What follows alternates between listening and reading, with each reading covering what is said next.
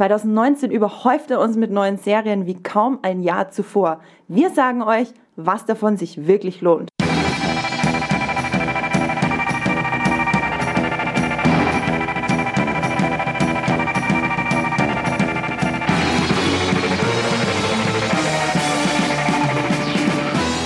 Draußen tobt das Schneegestöber, drinnen tobt das Streamgestöber. Während sich alle anderen Leute zum Jahresende hin fragen, wo ist die Zeit hin, wissen wir ganz genau, wo unsere Zeit dieses Jahr hingeflossen ist. Und zwar haben wir vier, die heute hier sitzen von Muipilot, insgesamt 3408 Stunden Serien geguckt, wohlgemerkt zusammengerechnet. Wir haben das nie alles äh, gemeinsam geguckt. das ergibt übrigens insgesamt 142 Tage, also Tage im Sinne von wirklich mit 24 Stunden, so richtige Tage. Das ist schon eine ziemlich absurde Menge an Zeit, die wir in Serien gesteckt haben. Und ich begrüße heute meine Mitstreiter, mit denen ich mich gemeinsam durch die besten Serien 2019 wühlen darf. Ich sag Hallo Esther. Frohe Weihnachten, Andrea. Oh, danke schön. Dir auch. schön, dass du zum vierten Mal in Folge jetzt hier bei uns im äh, Podcast bist. Großartig. Ich begrüße Matthias. Hallo. Schön, dass du hier bist und auch frohe Weihnachten an dich. Ja, frohe Weihnachten in die Runde. Und als viertes in der Runde, hallo Serien, äh, Max. Feliz Navidad. Feliz Navidad. Wir hätten uns eigentlich so ein paar weihnachtliche Musikinstrumente äh, mitnehmen ja, sollen. Auch das, das, das, Intro ein bisschen mit Jingles machen oder so. Ja, tatsächlich. Zu spät. Zu spät. Jetzt, jetzt hast du es gesagt, jetzt wünschen sich alle dieses äh, Intro und äh, mhm. keiner wird es jemals hören. Wir beginnen den Podcast auf einer traurigen Note. Also, oh. wir haben. Oh. Ja, wie gesagt, wir haben für euch heute die Tipps der besten Serien 2019 dabei. Wir haben ganz viel Sky, Netflix und Amazon mit dabei, aber es haben sich auch Serien, beziehungsweise jeweils eine Serie von Maxdome, Apple TV Plus und Stars Play in unsere Liste der 25 besten Serien des Jahres verirrt, reingeschummelt, zurecht, äh, rein, wie auch immer. Ich habe es vorhin schon kurz angedeutet, wir haben insgesamt über 3400 Stunden Serien gemeinsam geguckt. Max, ich glaube, du führst diese Liste an. Ich glaube, du hast doppelt so viel geguckt als alle anderen. Ich habe gewonnen, yeah! Erzähl uns doch mal, wie viele Serien und wie viele Staffeln vor allem hast du dieses Jahr geguckt? Ich schäme mich schon fast ein bisschen. Ich habe es mal zusammengerechnet in meiner schlauen Excel-Tabelle, die ich immer das ganze Jahr überführe. Und das sind 200, über 200 Staffeln, die ich geguckt habe dieses Jahr. Woher hast du die Zeit? Das weiß ich nicht. Du schläfst nicht, oder? Ich habe das schon mal Ich habe einen langen Arbeitsweg. ja, das, das sind schon mal zwei Stunden pro Tag, die ich schon mal in der U-Bahn gucken kann. Und dann auch eine Mittagspause oft? Manchmal, ja, manchmal ja. Vielleicht? Matthias, kannst du da mithalten? 200 Staffeln. Nee. Kein, kein, also ich, ich habe das Gefühl, ich habe dieses Jahr schon jede Minute, die ich noch zur Verfügung hatte, in Serien investiert, aber ich komme da keinen Meter mit, wenn ich, glaube ich, meine Gesamtstunden zusammenzähle, die ich dieses Jahr neun Sachen geschaut habe komme ich so ungefähr auf 25 Tage und ich wüsste, Was ja auch enorm ist. Ja, wollte gerade sagen, also ich, ich wünsche mir jetzt schon den Zeitumkehrer, um überhaupt, wenn, wenn ich dem nächsten Jahr entgegenblicke, um no, noch mehr reinzubringen. So, wir haben ja noch nicht mal HBO Max und weiß nicht was alles. Und es ist jetzt schon, ich kann mich gerade so über Wasser halten. ich, ich merke schon, du hyperventilierst schon fast einfach. Ja, und, und hab dann auch mega Respekt vor Max, wie er das schafft. Das eskaliert dann so wie bei mir die dritte Staffel von Tote Mädchen lügen nicht, dass ich es dann in der Hosentasche beim Einkaufen nur gehört habe, damit ich es irgendwie durchkriege. Wobei man da natürlich das, das sagen muss. Wobei man äh, alle, die jetzt aufschreien, oh, wie kann das sein als Serienliebhaber, denen sei gesagt, wir müssen auch ganz viel für die Arbeit gucken und manchmal müssen wir einfach vor allem wissen, um was es geht in den Serien und da reicht halt nicht immer der Wikipedia-Eintrag aus. Da hört man das halt auch schon mal als Podcast, wenn man einkaufen geht. Esther, wie sieht's bei dir aus? Wie viele Stunden stehen auf deinem Zettel? Auf meinem Zettel stehen äh, 34 Tage. Ich glaube, das sind 834 Stunden. also sagen wir mal einen Monat. Ne? Aber wenn ich dann mal meine Zahl von 102 Staffeln und äh, in sieben, äh, 76 Serien angucke, dann denke ich mir, ja, gibt ja noch Leute wie Max, ne? Da muss man sich dann doch nicht schlecht fühlen. Da kann ich die Shame-Glocke wieder einstecken. Shame. Shame. Also ich finde, wir sollten hier wirklich keinen Shame dafür, dass er, dass er so viel Leidenschaft damit bringt. Und ich meine, irgendjemand Fall. muss diesen Berg an Peak TV bewältigen. Einer muss die ja gucken, die sie. Ich, ich finde das toll, dass du für uns aufopferst und selbst die dritte Staffel Tone Mädchen lügen. Ja, einer musste in der Redaktion musste die dritte Staffel Tone Mädchen lügen nicht gucken.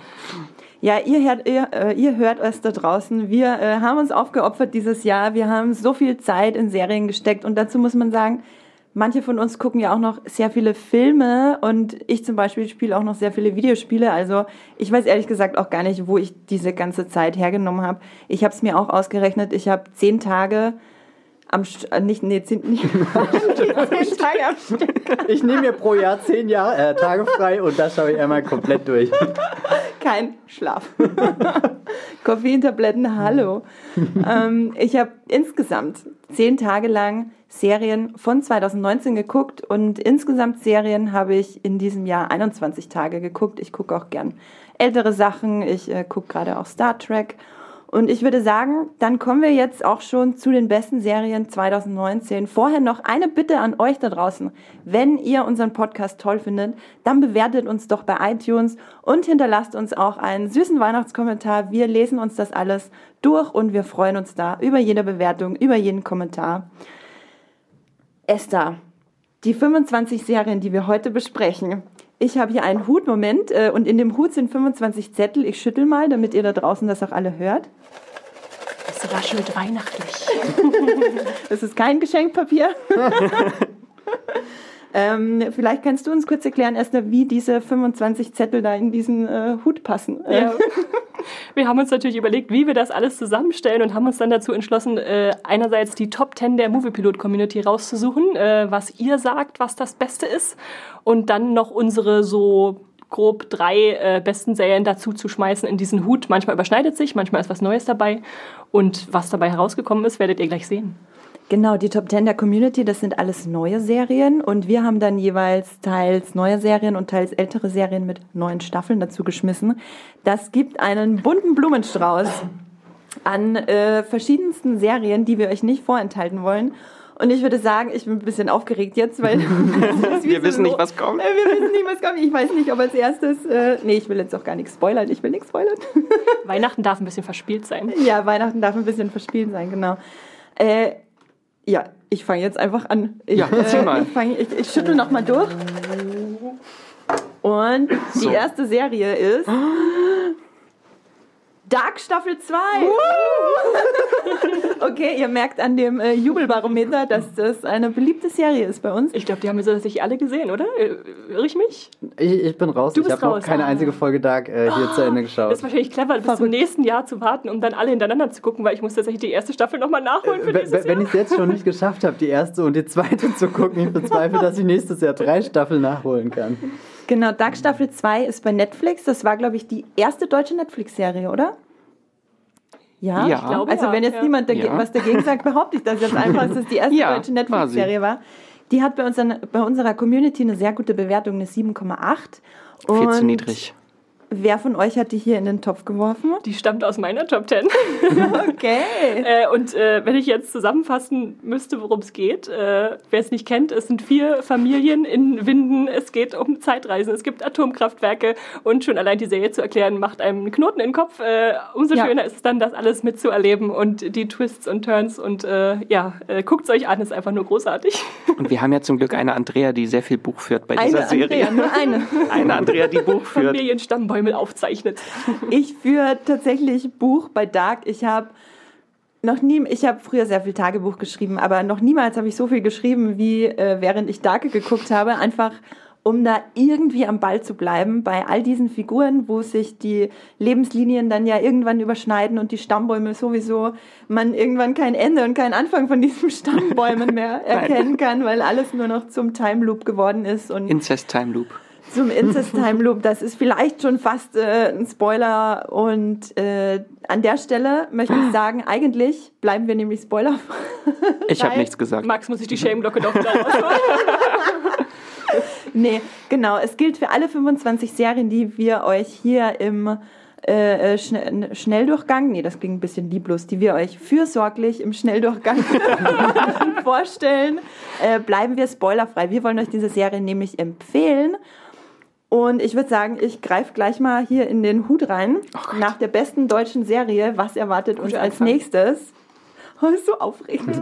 Und zwar haben wir hier The Morning Show. Uh, Wer hat das hier reingeworfen? Ich glaube, das ist mein äh, Matthias. Du bist der Einzige, der noch nicht über Morning Show reden durfte von uns. Bin ich das? Ja, ich glaube tatsächlich. Ich habe einmal hier kurz über Dickinson geredet. Und damals hatte ich noch nicht die Morning Show äh, geschaut. Ich weiß auch gar nicht, wie das zustande gekommen ist, weil ich habe mich sehr auf diese Serie gefreut, was nicht nur an der Besetzung liegt, die erstklassig ist hier mit Reese Witherspoon, Jennifer Aniston, Steve Carell. Das wären so die drei prominentesten Namen. Aber dann egal, wohin du schaust, es geht weiter. Und, und selbst wenn du dann das Gefühl hast, jetzt hast du alle gesehen, läuft doch irgendwo Google und Better Raw durchs Bild. Und man ist einfach...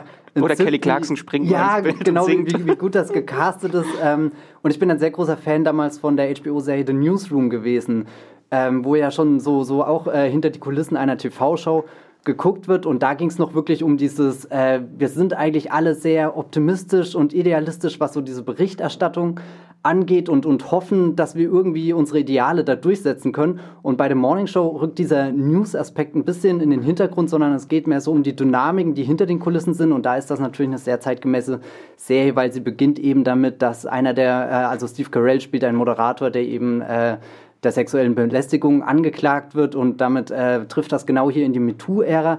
Da greift äh, die Serie viele äh, aktuelle, brisante Themen auch und vermischt die mit, mit diesen, diesen typischen Dynamiken, die man eher eben an so, so einem Arbeitsplatz hat, wo dann eben auch Machtintrigen und alles Mögliche stattfindet. Und ich habe bisher, also jede Episode, die ich da geschaut habe, mich so, so, so gefesselt. Es war nicht mal die Versuchung, da irgendwie den Second Screen anzumachen und schnell was in der IMDb nachzulesen oder zu gucken, gab es dieses Ereignis wirklich, sondern also ich möchte diese Serie einfach nur umarmen, mich da rein in diese Gänge von der, der Morning Show verlieren und, und wäre am liebsten selbst mit am Set. Nicht unbedingt, weil das ein toller Arbeitsplatz ist, im Gegenteil, wo bei der Newsroom diese, diese Hoffnung, dass man eigentlich was Gutes schaffen kann, existiert, sind bei der Morning Show alle nur da, um sich gegenseitig zu zerfleischen.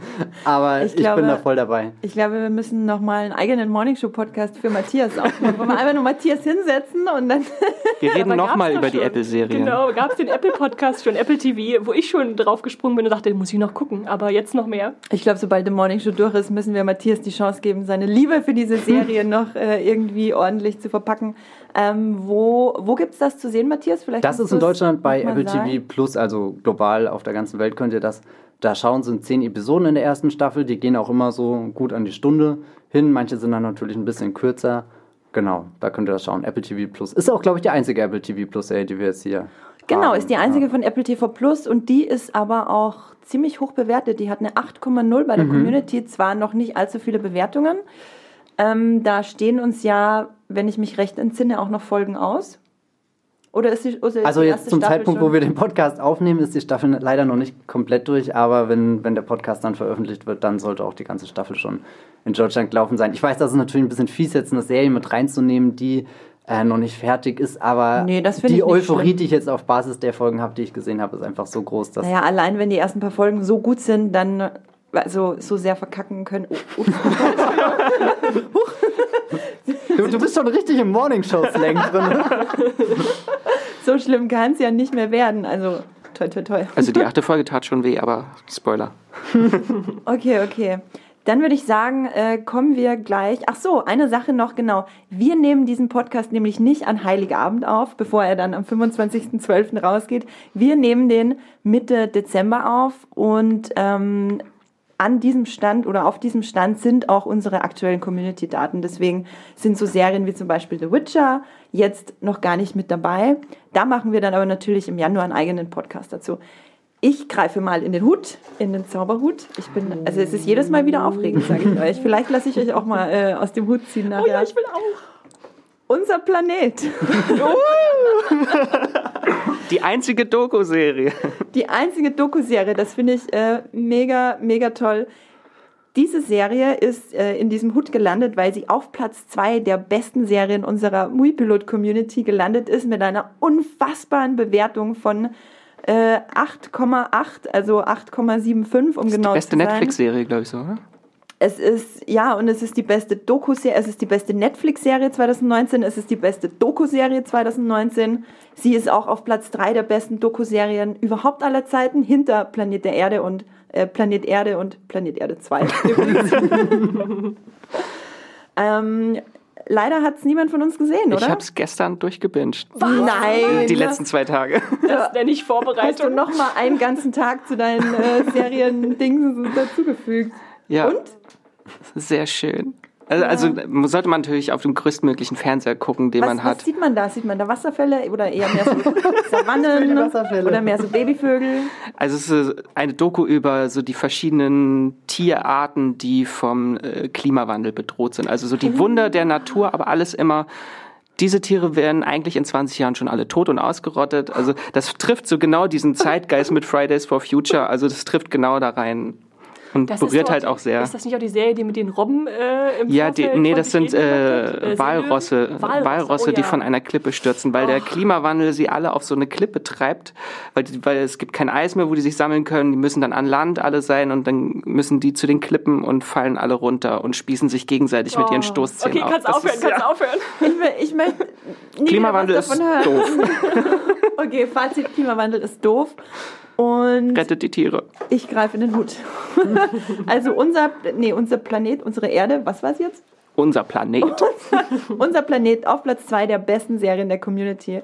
Ähm, ich habe reingegriffen in den äh, Hut. Wir haben übrigens wirklich einen Hut. Wir werden nachher ein Foto davon machen. Und Einer darf Beweis. aufsetzen das Foto. Nicht so hohe Erwartungen aufbauen an diesen Hut. Da ist schon ein Zylinder hier. Sag ist gegen einen. Plastikhut. Okay, ich habe hier eine Serie, die ich persönlich nicht mag. Wobei ich sagen muss, ich habe auch nur die erste Episode gesehen. Und Oh, das jetzt hat. Morning ich, Show bedeutet. Erzähl doch mal. Bitte? Love, Death and Robots. Was? Auch eine Was? Ein weiterer Community-Eintrag ist ja auch logisch bei zehn äh, Community-Beiträgen. Das ist auf Platz 8 der besten äh, Community-Serien 2019. Ich sehe hier in meinem schlauen Plan, dass Max das geguckt hat. Oh oh. ja. Also ich habe mehr als die acht Minuten, die du in die Serie investiert hast, Okay. weil das äh, sind 18 Kurzfilme eigentlich. Ja, Animationskurzfilme. Und das Spannendste dran ist ja, dass sie produziert sind von Tim Miller, dem äh, Deadpool-Regisseur, und von David Fincher, den ihr natürlich von seinen großen. Vielleicht zählt ihr seine Filme auf, weil ich bin ja auch nicht so ein großer David. Fincher-Fan. Social Network, Panic Room. Fight Okay. Club. Zodiac müssen wir noch erwähnen. Und natürlich die Netflix-Serie Mindhunter. Und House of Cards, die Pilotfolge. Okay, ich stoppe mich jetzt hier an der Stelle. Das ist zu- zu viel Fincher-Content für unseren Serien-Podcast. Stimmt, Mindhunter ist gar nicht dabei, Staffel 2. Wie konnten wir nur? Ja, wie- wie- das ist ich- dieses ich- Peak-TV. Es Ist- gibt einfach so viele. Ist in meiner Top 10, Serien. aber hat es nicht in die obere Hälfte Okay, geschafft. es gab Sachen, die waren zu wichtig. Alles klar, alles klar. Ähm, genau, Love, Death and Robots ist die meist bewertete Netflix-Serie 2019 beim Movie-Pilot. Und Max, du hast jetzt ein bisschen mehr Zeit wie ich investiert. Kannst du in einem Satz sagen, ob es besser wird als die erste Folge? Also vom Animationsstandpunkt her hat die halt sehr viel zu bieten. Viele verschiedene Stile. Ja. Aber ich weiß auch die Problematiken, weswegen du die Serie nicht guckst. Dass es halt sehr, sehr viel Sex gibt in der Serie. Ich habe nichts gegen Sex. Sagst du, ich bin prüde? Warum hast du dann nicht weitergeguckt? Das lasse ich mir nicht nachsagen, dass ich prüde bin. Ich, Oder äh, die Sex- übersexualisierte Darstellung von Frauen. Ja, ja, genau. das. also die erste, vielleicht hätte ich einfach nicht mit der ersten Folge anfangen sollen. Das war ja witzig, dass auch verschiedene User äh, verschiedene Reihenfolgen von diesen Film, äh, von den Kurzfilmen hatten. Also es Ja, hatte was- nicht jeder die gleiche warum? erste Folge. Das ist ganz Der schräg. geheime Testlauf von Netflix. In der ersten Folge gab es auf jeden Fall ganz viel sehr unnötige, überzeichnete Gewalt gegen sexualisierte Frauen. Sexualisierte Frauen.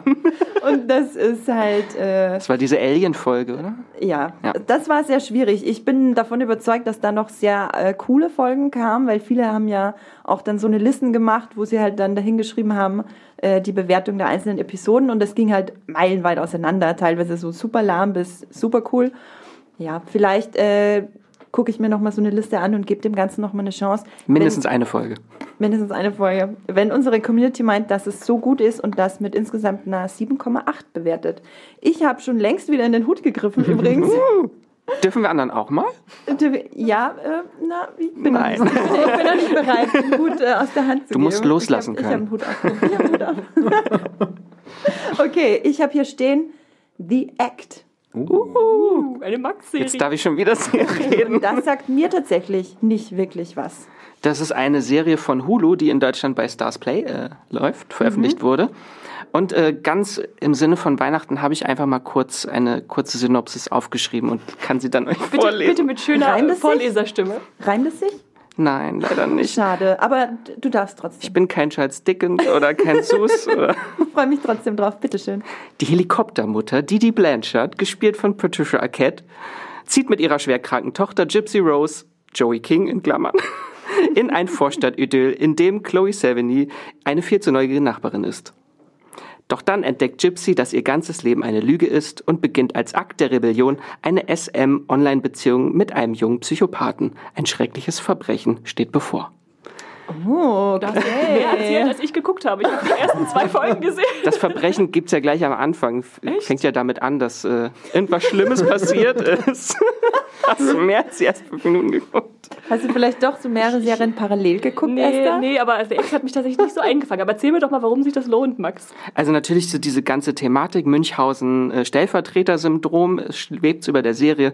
Das äh, basiert auf einem wahren Fall, also ein wahres Verbrechen, dass diese Mutter ihre Tochter absichtlich krank gemacht hat, in den Rollstuhl gebracht hat. Und das war ein riesiger Betrugsfall, weil die halt hauptsächlich von Spendengeldern gelebt haben. Das ist wirklich total interessant, diese Serie, weil die wird sehr, sehr schnell zu einem richtigen Psychohorror. Ist auch äh, erdacht unter anderem von Nick Antosca, der äh, Channel Zero gemacht hat. Auch so eine Anthologie-Horrorserie von Sci-Fi. Ist das diese Serie, wo man immer diesen Screenshot mit dem Kopf mit den ganzen Zähnen sieht? Genau, das war Channel Zero. und es geht halt sehr in die Psycho-Richtung und wird sehr spannend. Und Patricia Arquette und Joey King, die haben beide sehr viel Mut zur Hässlichkeit bewiesen in der Serie. Ja, ja. Vor allem Joey King, weil die hat so schiefe Zähne und redet mit einer ganz quiekigen Stimme und also das ist vom Schauspiel her super und dann taucht irgendwann Margot Martindale auf und dann ist die Serie eine 10 von 10. Character Actress Margot Character Actress Martindale. Margot Martindale tritt auf und rettet die Serie kurz vor Ende noch. Großartig. Es hat von unserer Community auch eine 7,8 bekommen. Also das äh, lohnt sich auf jeden Fall. Und ich reiche jetzt mal den Hut an Esther weiter. Sie darf auch ziehen, bitteschön. Aber ich will ihn wieder zurück. Ich habe gezogen Watchmen. Und ein Matthias steht dahinter. Ich glaube ja, fast jeder von uns hätte diese Liste früher, oder- äh, diese Serie früher oder später in seiner Liste. Ja. Ähm, ich kann mich auch daran erinnern, wir haben die jetzt schon ein paar Mal gedroppt hier im, im Streamgestöber. Ja. Ähm, Patrick hier, glaube ich, zuletzt. Und ich glaube, ich habe auch schon mal ganz kurz ein paar Sätze gesagt, als ich damals nur die erste Folge gesehen habe. Jetzt bin ich schon deutlich weiter. Ähm, leider natürlich auch äh, hier bei uns in Deutschland der Fall, dass Watchmen noch nicht komplett durch ist zum Zeitpunkt der Aufnahme. Aber die äh, sechs, sieben Episoden, ich, oh, ich bin mir jetzt Also ich kann durch die Zeit reisen Du und durch die äh, Zeit reisen? ich kann gleichzeitig im Stand der Serie von heute und vom Tag, wo diese äh, Folge gehört wird, sein. Wir sind hier nicht bei Dark, äh, Max. Ich glaube, Dark ist, äh, Max ist unser Achtung Dr. Spoiler. Achtung Spoiler. Unser Tag. unser Tag. Auf alle Fälle bei der Community äh, hat Watchmen momentan eine 37. Das ist, glaube ich, ganz gut, lässt sich aber noch ausbauen. Aber es liegt vielleicht auch daran, dass es äh, sehr schwer zugänglich ist. Also ich glaube, jemand, der den Zack Snyder-Film gesehen hat und auf dieser Basis jetzt glaubt, äh, dass das ist äh, eine super stylische, düstere Comic-Verfilmung, wird ein bisschen so vor dem Kopf gestoßen, weil ich würde es sogar fast äh, jetzt schon wieder Kopf hier äh, verkopft nennen. Oder Damon Lindelof, der, der Macher hier von ähm, unter anderem The Leftovers und Lost äh, hat ja schon hier bewiesen, dass er sehr abstrakt denken kann und dass er sich sehr in Geheimnissen verliert und alternative Herangehensweisen findet. Und äh, er nimmt jetzt diesen Watchman-Stoff, macht nicht eine direkte Adaption von dem Alan Moore-Comic, sondern verlagert das äh, in eine alternative Gegenwart, Vergangenheit. Also geht sogar so weit zurück, dass er einen Teil amerikanischer Geschichte, der auch sehr äh, rassistisch aufgeladen ist und so, nochmal hervorkramt und, und den zurück ins Bewusstsein bringt und das Ganze irgendwie mit dieser Watchmen Mythologie verbindet. Also es ist eine höchst komplexe Serie und das ist auch eine dieser Serien, wo ich danach viel nochmal an Recherche hineinstecke in die Folgen, um einfach nachzulesen, a, was für Elemente hat er da jetzt aus den Comics übernommen und äh, b, was, was ansonsten an Zeitgeschichte wird da verarbeitet und was sind so die eigenen Ansätze, die, die Damon Lindelof da wieder unterbringt. Und das Tollste, äh, was ich jetzt gesehen habe, war wieder so eine Standalone-Episode, die ein bisschen rausfällt aus dem Ganzen, den Fokus auf eine äh, Figur legt und ja, ich weiß nicht, das ist einfach äh, wie, wie Twin Peaks hier Kapitel 8, äh, Twin Peaks The Return Kapitel 8, also so, so eine Episode, Okay, wo du das einfach sind nur... jetzt aber ziemlich, äh, ziemlich hohe Standards, an denen... Verraten Äh, wir mal noch, welche Episode das ist, ob ich mich darauf freuen kann? ich glaube, das ist zwei gesehen. Episode 6 gewesen, das war jetzt die vorletzte, die in Deutschland kam und jetzt die siebte. Ist das die Schwarz-Weiß-Folge? Nee, nee, das ist die siebte. Und an, ah, das, das allein ist eigentlich auch schon wieder ein, ein Wahnsinnsding. Also die wird mit jeder Folge besser, Ja, die Es Serie. ist virtuos und sagenhaft und, und man staut einfach nur, wie viel gebündelte Kreativität da einfach drin steckt. Also da, das verblüfft mich immer wieder. Selbst wenn ich jetzt hier gerade schon über die Morning Show ähm, geschwärmt habe, da, da ist immer alles so ein bisschen auf einer Basis, aber Oh je, Andrea sagt schon, ich, ich, ich, ich schwärme zu viel. Aber irgendwie nein, Watchmen. Nein, nein, ich mag das, wenn du schwärmst. Watchmen packt damit jeder Folge ein neues Geheimnis, irgendwas aus und, und ich liebe es einfach, wenn mir Daniel Lindelof diesen Ball zuwirft und dann, dann möchte ich ihn am liebsten behalten. Und im Gegensatz zu seinen anderen Serien gibt er tatsächlich mal Antworten. Findest du Leftovers und so war dann so total ohne Antwort? Ne, das, das war ja das Konzept der Serie, dass es keine Antworten wirklich gibt. Aber ich fand das trotzdem emotional sehr befriedigend, was passiert ist. Das ja, ja. Das ist ja eine andere Sache. Ich äh, bin jetzt hier die Einzige im Bunde, die noch keine Folge davon gesehen hat. Aber Shame. ich glaube, es wird. Ey, ich werde das noch gucken. Erst behauptet er, ich mag keinen Sex in Serien. Jetzt schämt er mich. Dass Max ich, mit So richtige Weihnachtsstimmung heute. Nächstenliebe. ich dir gleich die Zipfelmütze vom Kopf und äh, schick dich äh, hier Kekse backen. Das ist das Schlimmste, was im Streamgestöber-Podcast passieren kann. Was ich eigentlich sagen wollte, war, ich werde Watchmen definitiv auch noch gucken und ich freue mich wahnsinnig drauf. Und ich gebe den Hut jetzt an Matthias, weil Matthias sitzt hier neben Esther und darf als nächstes eine Serie ziehen, ganz bedacht. Greift ihr in den Hut Was könnte und das sein? Uh, The Boys steht hier. The Boys, The Boys. ist Aber kein Name Wahrscheinlich- Das ist eine. Serie. aber was? Kein Name steht Aber dabei. kein Name dran. Das liegt daran, dass uns Vieren hier The Boys relativ egal ist. Aber die Muipilot-Community mag diese Serie sehr gerne. Und deswegen haben wir sie natürlich mit aufgenommen, weil sie ist auf Platz 5 der besten Serien 2019 von unserer Muipilot-Community. Sie heißt The Boys und ist nicht nur die meistbewertete Amazon-Serie, hier in äh, diesem Podcast, beziehungsweise die bestbewertete Amazon-Serie 2019. Sie ist auch Platz 1 generell von allen Superhelden-Serien ever bei Moviepilot. Sie ist sogar noch vor Marvel's Daredevil auf Platz 2 und der 90er Jahre Batman-Animationsserie.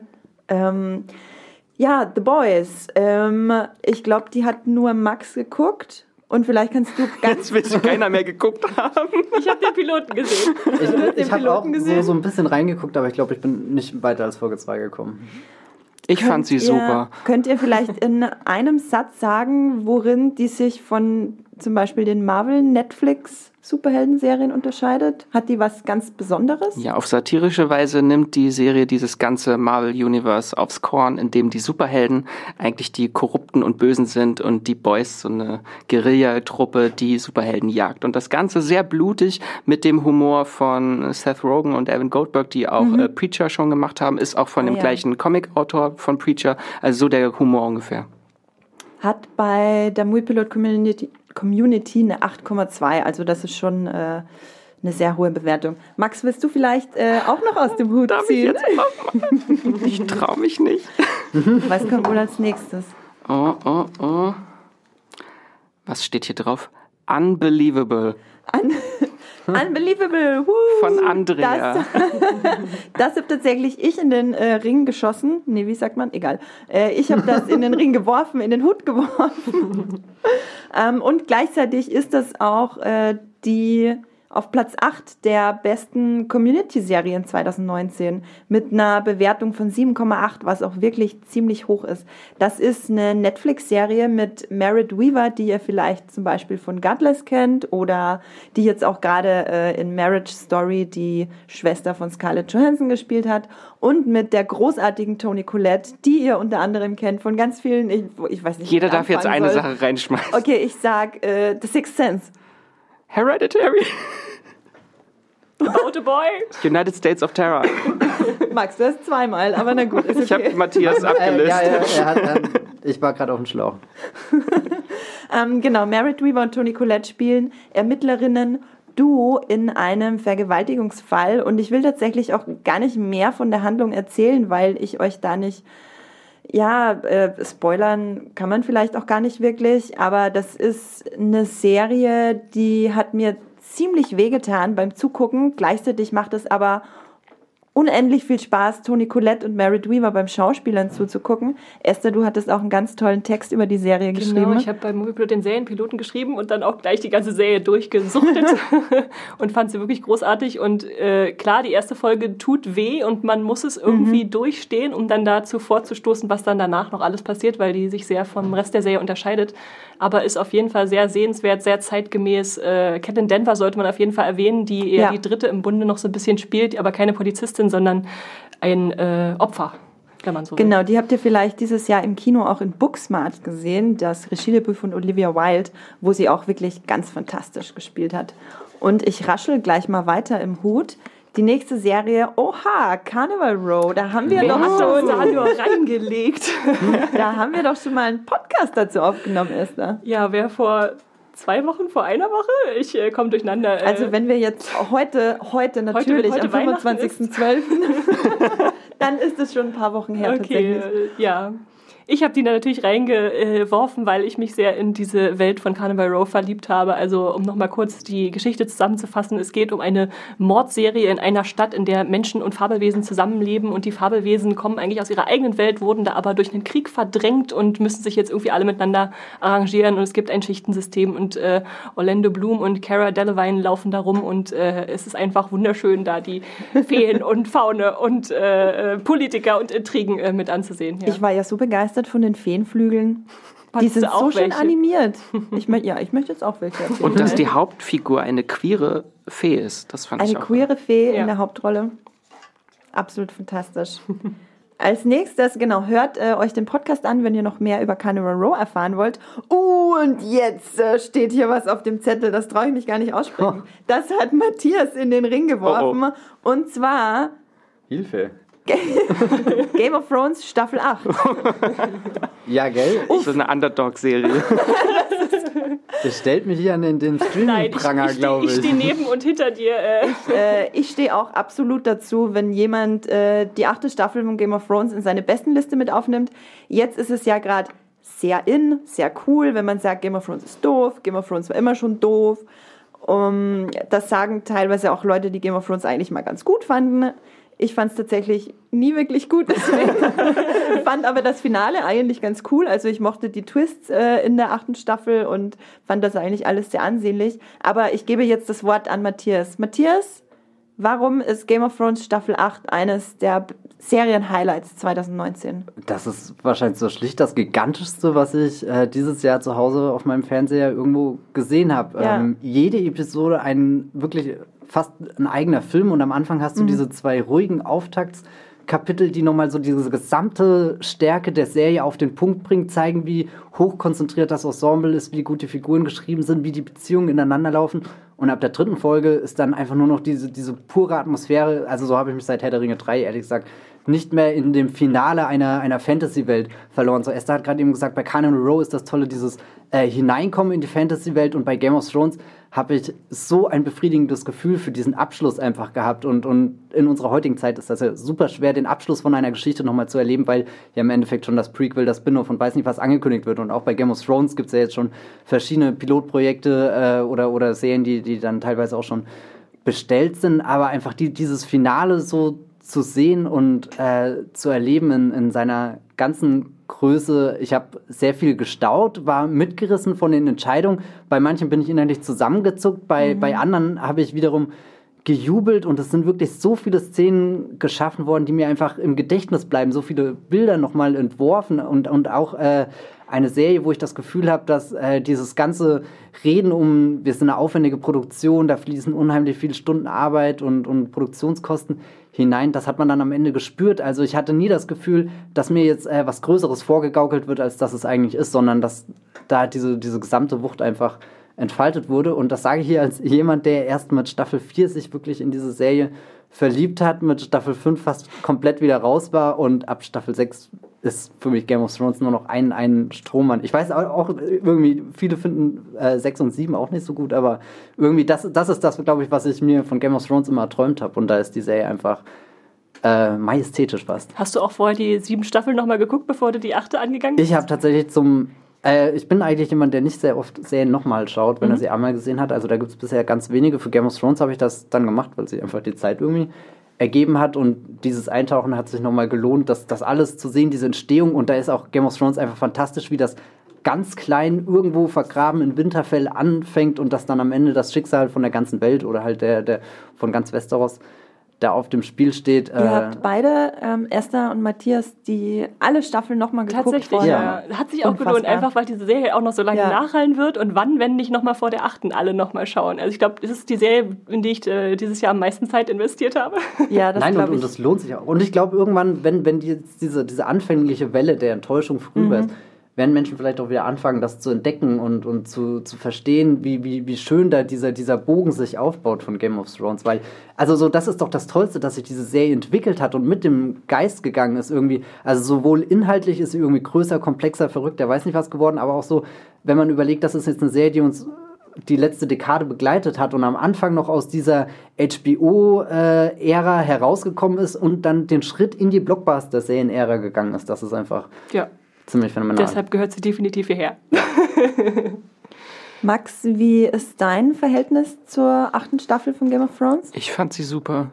Du fandst sie super? Die war so wie äh, Star Wars äh, Episode 8. Alle Expectations nochmal subverted. Subverted. Subverted. Dann sind wir uns hier eigentlich alle einig. Daumen hoch für Game of Thrones Staffel 8. Ja, Matthias definitiv. gibt definitiv beide Daumen hoch. Ich sehe hier auch, ich sehe, ich sehe viele Daumen. Mehr Daumen als Leute. Wo die ganzen Daumen her? ähm, man muss dazu sagen, Game of Thrones hat auch eine unfassbar hohe Bewertung bei unserer Community. Ich kann mir vorstellen, dass manche Leute vielleicht sie zu Beginn bewertet haben und dann am Ende nicht nochmal umbewertet, als sie enttäuscht waren. Aber das wird das ja auch so ein bisschen verfälschen, finde ich. Die hat eine Bewertung von 9,1 bei über 20.000 Bewertungen. Das ist wirklich unfassbar. Sie ist, glaube ich, generell eine der bestbewertetsten Serien. Aber wenn man sich den Staffelschnitt der letzten Staffel anschaut, sind es leider nur 6,2, habe ich gerade nochmal nachgeschaut. Eine 6,2. Und das ist schon, also da merkt man definitiv, Ouch. dass die Staffel sehr kontrovers war. Aber weil, mhm. weil Max gerade auch schon The Last Jedi reingeworfen hat, das ist ja genauso so, ist glaube ich bei uns der schlecht bewertetste Star Wars Kinofilm. Ich liebe ihn so sehr, möchte ich einmal nur kurz anmerken. Ich verstehe auch nicht, wie, wie man Laura lieben kann. ich, war, ich war letztens nicht da bei Marriage Story. Ich wollte es auch noch mal reinbauen. Laura Dern! Ich habe das für dich gemacht. Danke. Aber das ist spannend. Welche hat, weißt du zufällig, welche die bestbewertete Staffel ist von Game of Thrones? Uh, das weiß ich nicht, aber ich würde mal so auf die dritte oder vierte tippen. Wahrscheinlich würde ja. ich auch ja. tippen. Ja. Also es ist, wie gesagt, es ist immer noch eine, trotz dem Finale, das so viele enttäuscht hat, immer noch eine der, glaube ich, Top 3 bestbewertetsten Serien bei Movie Pilot und ist auch auf Platz 1 der besten Fantasy-Serien bei Movie Pilot. 4000 Leute übrigens haben sich die Serie immer noch vorgemerkt. Also, ne? wird, jetzt, wird jetzt aber Zeit langsam mal, würde ich sagen. Sonst kommt das letzte Buch vorher noch. Und man muss sagen, 39 äh, Nutzer haben es als Hassserie angeklickt, aber oh. 3325 Leute als Lieblingsserie. Ich glaube, das spricht Bände. Und ich würde sagen, ich greife in den Hut mhm. für die nächste Serie und da habe ich, oh, eine Serie, über die wir schon einen Podcast gemacht haben, Euphoria, auf mm. Platz 7 der äh, äh, Community 2019. Und da steht ein Name dabei, der mit M beginnt. Tja. Hm, wer, war, wer von uns war im Euphoria-Podcast? ich, ich glaube, wir waren beide. Wir, wir haben zusammen mit Patrick, Max und ich einen Euphoria-Podcast genau, gemacht. Dem ist nichts hinzuzufügen. Hört genau. euch jetzt diese Folge an. Macht kurz Stopp, hört euch die Folge nochmal an. Kommt zurück. Ja, würde ja. ich auch sagen. Es ist nämlich ein Weihnachtsfeiertag und ihr habt viel Zeit. Es gibt keine Ausreden. ihr habt Zeit für mehrere Podcasts. Ich äh, weiß das ganz genau. Deswegen greife ich gleich nochmal rein. Oh, das ist äh, eine ganz interessante Serie, weil das ist nämlich eine Serie namens Undone. Die ist auf Platz 10 der besten Community-Serien und ich mochte die auch sehr gerne. Das ist übrigens, äh, Fun Fact, mhm, die einzige Serie aus der Community-Liste, die wir alle vier gesehen haben. Uh. Mhm. Wahrscheinlich, weil sie so kurz und snackable ja. war. snackable. Schon wieder Zeitreisen. Schon wieder Zeitreisen, Tatsache. Es, äh, ich würde es mal so als Dramedy-Animationsserie bezeichnen, wenn da niemand äh, was mhm. dagegen hat. Es geht um wer, wer, meldet sich jetzt? und, selbst wenn ich, ich habe es schon gesagt, also es geht um die Kindergärtnerin Alma, äh, Elma, Alma, Alma äh, gespielt von der wundervollen Rosa Salazar, die dieses Alita Jahr Angel. Matthias äh, hat hier mit einem ganz äh, heroischen Schwertmove äh, Anita Battle Angel äh, ge geflüstert. Genau, daher kennt ihr die großartige Rosa Salazar. Und sie spielt eine Kindergärtnerin, die einen schweren Unfall hat und äh, schwupps, plötzlich kann sie durch die Zeit reisen. Das Ganze ist, wie gesagt, eine Animationsserie, die vorher gefilmt wird und dann mit dem äh, Rotoskopie-Verfahren, wo dann quasi jeder Frame gemalt wird nochmal ähm, oder abgemalt wird. Über die Schauspieler drüber gemalt. Genau, über die Schauspieler rüber gemalt, also über das echt. Ja, ich höre jetzt auf, es zu erklären. es gibt einen guten Wikipedia-Eintrag dazu. ähm, vielleicht noch mal kurz, ähm, wer von euch möchte ein kurzes Statement abgeben zu der Serie, weil sie hat, also ich finde, sie, sie greift ja schon ein paar spannende Themen auf und man snackt sie dann so weg, aber ist sie euch wirklich auch in Erinnerung geblieben? Ich gucke hier ganz. ich gucke hier in ganz. Ich überlege gerade nochmal, oh, was ist Deswegen. denn nochmal am Ende passiert? Shit, shit. Ich glaube, das steht jetzt sehr ein bisschen spoilern. im nee, wir Weg, dass, dass sie irgendwie sehr, sehr komplex oder, oder nicht komplex, aber sehr, sehr ver, verstrickt oder so, ja. so, so, so wie so ein so Memento von Christopher Nolan. Mhm. So, du musst sehr mhm. viele Brücken dir bauen, dass du wieder zu dem Schluss kommst. Aber was ich sehr genossen habe, waren die Gespräche mit ihrem, ihrem Vater hier gespielt von Bob Odenkirk. Und ja. in einem Jahr, wo Better Call Saul mal aussetzt und wir keinen nachdenklichen, traurigen, äh, tapsenden Bob Odenkirk haben, war das irgendwie sehr schön, die zwei zusammen zu haben. Weil selbst wenn, wenn ich jetzt nicht so ganz eingestiegen bin auf dieses große, was sich da alles entwickelt, waren die Gespräche einfach zwischen den beiden, wie sie über das Leben nachgedacht mhm. haben, die äh, Dinge, die sie zusammen eben erlebt haben, die Fehler, die da irgendwie in der Vergangenheit sind und ungeklärt sind. Das, weiß nicht, war einfach ein schöner Einstieg, um darüber zu meditieren ein bisschen. Das hat mir so am besten an der Serie gefallen. Das, neben The Boys ist es die zweite, also eine von zwei Amazon-Serien, die bei der Community in der Top 10 mit dabei sind. Und die ähm, einzige Animationsserie, oder? Irre ich mich? Love, Death and Robots Ach, hatten wir stimmt, auch noch. Okay. Das ist quasi die noch ein bisschen besser bewertete. Mhm, mhm. Andan äh, bekommt eine 7,7 und ich würde sagen, wir springen nicht durch die Zeit, aber zur nächsten Serie. Hm. Und zwar, um, hm, nochmal, äh, Matthias, eine kleine Kontroverse. Big, Little, Big Little Lies äh, Staffel 2. Oh ja, das ist echt schwer, gell? ähm, man muss vielleicht so sagen, wo, woher die Kontroverse kommt. Ich habe mich unter anderem darauf gefreut, weil Andrea Arnold als Regisseurin für alle ähm, yeah. Episoden verpflichtet wurde und die hat zum Beispiel American Honey und so gemacht. Das ist sehr talentiert, sehr frische, interessante faszinierende Stimme, die da draußen ist. Und jetzt steigt sie hier äh, ein und ähm, dann stellt sich später, nachdem die Serie ausgestrahlt wurde, heraus, offenbar ist ihre kreative Vision da mit äh, HBO aneinandergeraten und auch hier äh, Jean-Marc Vallée, der ja äh, die, erste äh, die erste Staffel komplett mhm. inszeniert hat und da irgendwie so der, der kreative leitende Kopf ist und, und ja, keine Ahnung, sie sind aneinander geraten und offenbar konnte Andrea Arnold, selbst wenn ihr Credit jetzt in den Episoden steht, nicht ganz das machen, was sie wollten. Es wurde viel nachgedreht, viel dann ohne sie auch in der Postproduktion geschnitten, obwohl ihr da andere Dinge versprochen wurden. Das ist echt eine sehr unschöne Geschichte, wie das einfach gelaufen ist. Aber so leid es mir, oder also es tut mir sehr leid für Andrea Arnold, aber ich habe trotzdem diese, diese Episoden genossen einfach. Ja. Das war, hat vieles äh, der äh, zurückgebracht, was ich an der ersten Staffel schon mochte, plus den Meryl Streep Bonus, also sie das als äh, Bösewichtin zu sehen und, und das ist auch eine Serie, da bin Wahnsinn. ich nach jeder Episode am Ende zerstört aufgrund dieser offensichtlichen Ungerechtigkeit, die da vonstatten geht und, und mit, mit was für einer Schamlosigkeit da manche Menschen einfach sich das nehmen, was sie wollen äh, und, und Konflikte gewinnen und, und man ist einfach nur am Boden zerstört. Übrigens hier die zweite Reese Witherspoon-Serie, glaube ich. Ich glaube, sobald Reese Witherspoon in irgendeiner Serie ist. Es ist das, nur, äh, sie ist einfach da und, und das reicht meistens schon aus. Fantastisch. Auch hier äh, Laura Dern, um Laura Dern! und ich bin immer noch fassungslos, dass HBO uns diese eine Szene vorenthält, die gedreht wurde, Was? wo Reese Witherspoon eine Eiskugel auf Meryl Streep wirft. Ja, oder? Also, dass wir die immer noch nicht sehen können. Wäre der Moment der Dekade passiert. gewesen. Ja. Es ist schon mal passiert, dass Reese Witherspoon eine Eiskugel ja. auf Meryl Streep geworfen hat. Ja. Die wurde auch nur für Reese Witherspoon gedreht, dieses. Sie wollte einmal Eis auf Meryl Streep. Und HBO sagten, nö, nö. Man weiß es nicht. Eiscreme oder hartes Eis? Das war, das muss man aber genau. Stieleis ich oder Waffeleis? Auf, ich, tippe, ich tippe auf äh, Vanilleeis. Mhm. Der Klassiker. Richtig Stracciatella. Ja.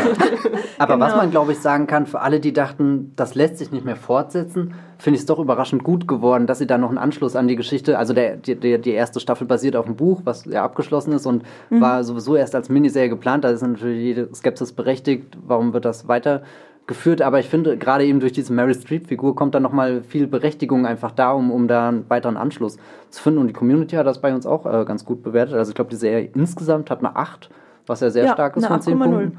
Und jetzt die neue Staffel hat dann noch eine 7,5 bekommen. Also da merkt man so, es Was ja auch noch ziemlich gut ist. ab, ja. Und ich meine, man kann ja auch verstehen, die zweite Staffel ist einfach ein bisschen theatralischer oder so. Ähm, aber Ich fand ein paar Handlungsstränge, ein paar Figurenzeichnungen in der zweiten Staffel äh, ein bisschen missglückt. Ähm, aber vor allem die von Zoe Kravitz und ihrer Mutter. Aber, also das, da gab es viele Längen, aber wirklich einfach nur Meryl Streep und äh, in dieser Serie zu haben und dann auch halt noch Reese Witherspoon und Nicole Kidman, die wir, All weiß nicht, ob wir die schon erwähnt haben. Nee, und. Shailene Woodley ist auch einfach so fantastisch. Laura Dern. um es nochmal zu Eine sagen. große Schauspielerserie auf jeden Fall. Genau, also eine von sehr vielen HBO-Serien, die wir hier ähm, bei Sky gucken können, so wie zum Beispiel auch äh, Watchmen, die wir dann auch hier in unseren Listen mit drin haben.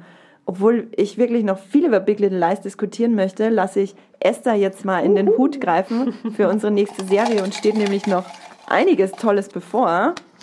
Was hast du Ich drauf? ziehe eine Reihe betrüblicher Ereignisse, Staffel 2 heraus, Max. Eine Netflix-Serie und Max wird jetzt gleich äh, eine Minute drüber abhypen, nehme ich an. Oh Gott, schnell. Einmal kurz, worum geht es? Drei Waisenkinder werden in einer düsteren Welt voller schrulliger Figuren von Neil Patrick Harris in Verkleidung gejagt. Was 10 ja von eigentlich 10. 11 von 10. Also es ist eine Verfilmung einer 13-teiligen Jugendbuchreihe äh, Ja. von Lemony Snicket. Das ist das Pseudonym des Autors Daniel Handler. Und ich bin auf die Buchreihe damals äh, mit 14 gekommen, als 2004 das erste Mal äh, verfilmt wurde. Die ersten drei Bücher mit Jim Carrey damals in der Hauptrolle.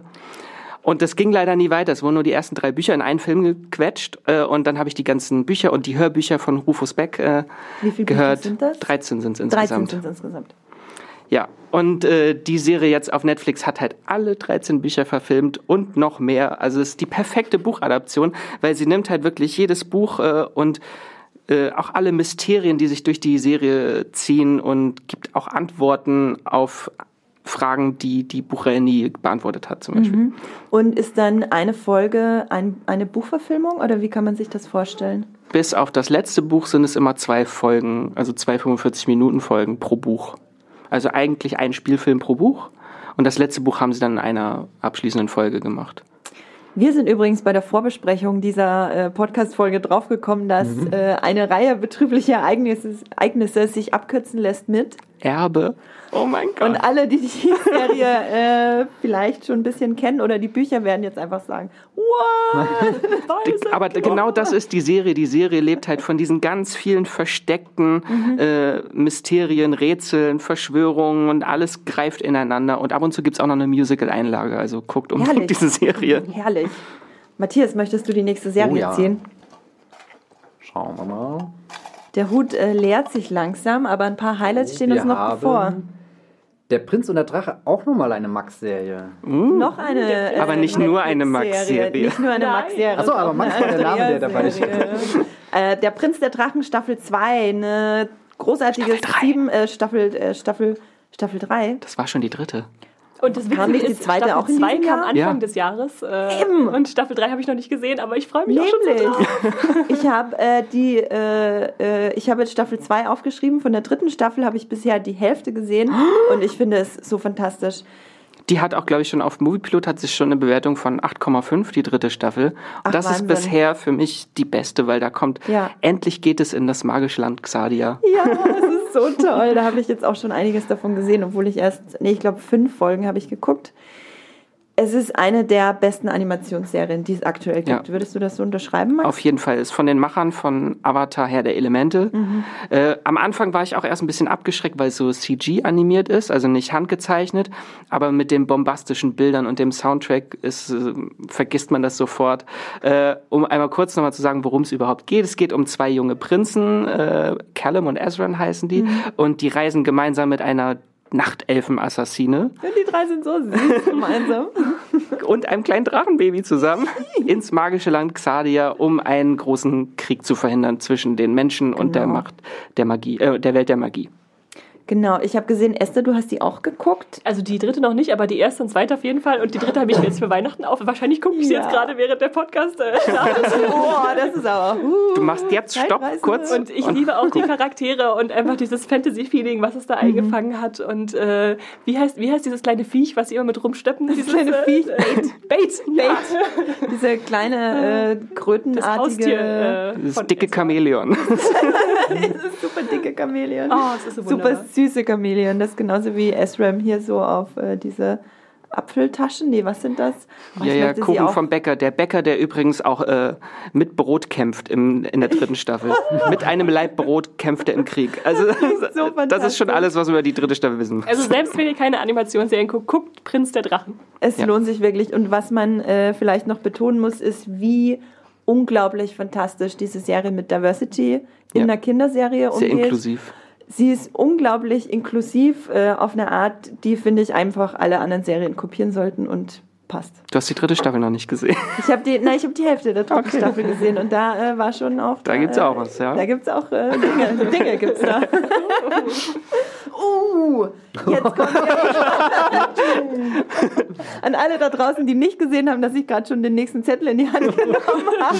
Einmal mal. Uh, Ich habe äh, deswegen laut geschrien, weil wir jetzt zu der Serie kommen, die auf Platz 1 der besten Serien 2019 steht bei Moviepilot, äh, die auch Esther mit in den Ring geworfen hat, die Max, Esther und Matthias hier gesehen haben. Und zwar reden wir von... When they see us. Auch Nature. mir. Siehst du denn auch sowas nicht an? das war der Super-GAU. Dieses genau, was die Beschreibung, die du gegeben hast, passt doch auf diese Serie. Wir nehmen das mal alles zurück. Genau, ihr habt, äh, ihr habt das, ihr habt äh, zufällig gerade beim Kochen ein Ei aufgeschlagen und eine Sekunde gar nicht zugehört. Deswegen habt ihr auch gar nicht gehört, dass Esther jetzt schon die Serie gespoilert hat. Was hast du denn für Zettel gezogen? Erzähl doch mal. Tschernobyl. Also, das war der Super-GAU Okay. hier. Das war ja wirklich der Super-GAU hier, ne? Okay, ähm, genau, jetzt äh, aufhören zu lachen und ein bisschen äh, betrübte Stimmung. Ja, wir sind alle viel zu verstrahlt hier. Oh Das wird immer schlimmer. Also, Tschernobyl, wie der Titel schon sagt, äh, ist die Serie, die sich mit dem äh, Reaktorunfall aus dem Jahr 1896 äh, beschäftigt. Äh, und wenn man geglaubt hat vorher, ja, dann wird da die Geschichte aufgearbeitet und das ist wahrscheinlich langweilig und was soll da noch passieren? Man weiß doch schon alles. Äh, dem sei diese Serie besonders ans Herz gelegt. Äh, so ging es mir nämlich und ich war dann völlig gefangen davon, was die mit mir gemacht hat. Und äh, man hat sowohl dieses Dabeisein als auch das äh, Politische da drin in der Serie. Was wird totgeschwiegen, was wird nach draußen gegeben. Und das ist eine wunderbare Aufarbeitung, die man sich eigentlich anschauen muss. Matthias, äh, was hast du, wie hast du dich gefühlt, nachdem du Tschernobyl geguckt hast? Ganz miserabel und habe verzweifelt an jedem Artikel geklebt, den ich gelesen habe und gehofft habe, dass das nicht wirklich existiert. Also ich meine, klar, ich wusste, dass das existiert, aber es nochmal so intensiv zu erleben und ich kann mich noch daran erinnern, als ich das erste Mal ein Bild von diesem ersten Sarkophag, der über äh, das, äh, dem Atomreaktor da gebaut wurde, Ja. gesehen habe. Das, das habe ich bis heute nicht vergessen. Das sieht für mich aus wie echt so ein Monster, was da irgendwie schlafend liegt und, und jetzt Tschernobyl zu sehen, hat einem das Gefühl gegeben, ah, keine Ahnung, ich will mich irgendwie sofort unter die Dusche stellen und es irgendwie, ah, also es kommt da, es kommen da ganz viele verschiedene Gefühle zusammen. Ich weiß, weiß gar nicht, ob ich die Serie wirklich so sehr, sehr mochte. Es ist zumindest einfach eine, eine intensive Erfahrung gewesen, durch diese Episoden durchzugehen. Man erfährt viele Hintergründe, wird auch irgendwie dazu angeregt, noch sich tiefer hinein ähm, zu lesen. Tolle schauspielerische Leistung. Auch die Musik, die ja immer dieses total Unbehagliche da heraufbeschwört. Also ich habe mich selten so, so unwohl gefühlt wie bei, bei dem Watch von Chernobyl Staffel 1. Aber trotz des Unwohlseins hat die Community auch eine 9,0 gegeben. Also Ja. das ja, ja. tut Also dem ich kann, Genuss kann absolut verstehen, Abbruch, woher die, die da- Begeisterung ja. auch dafür kommt. Das ist einfach. Das ist eine Serie, die man nicht bingen sollte.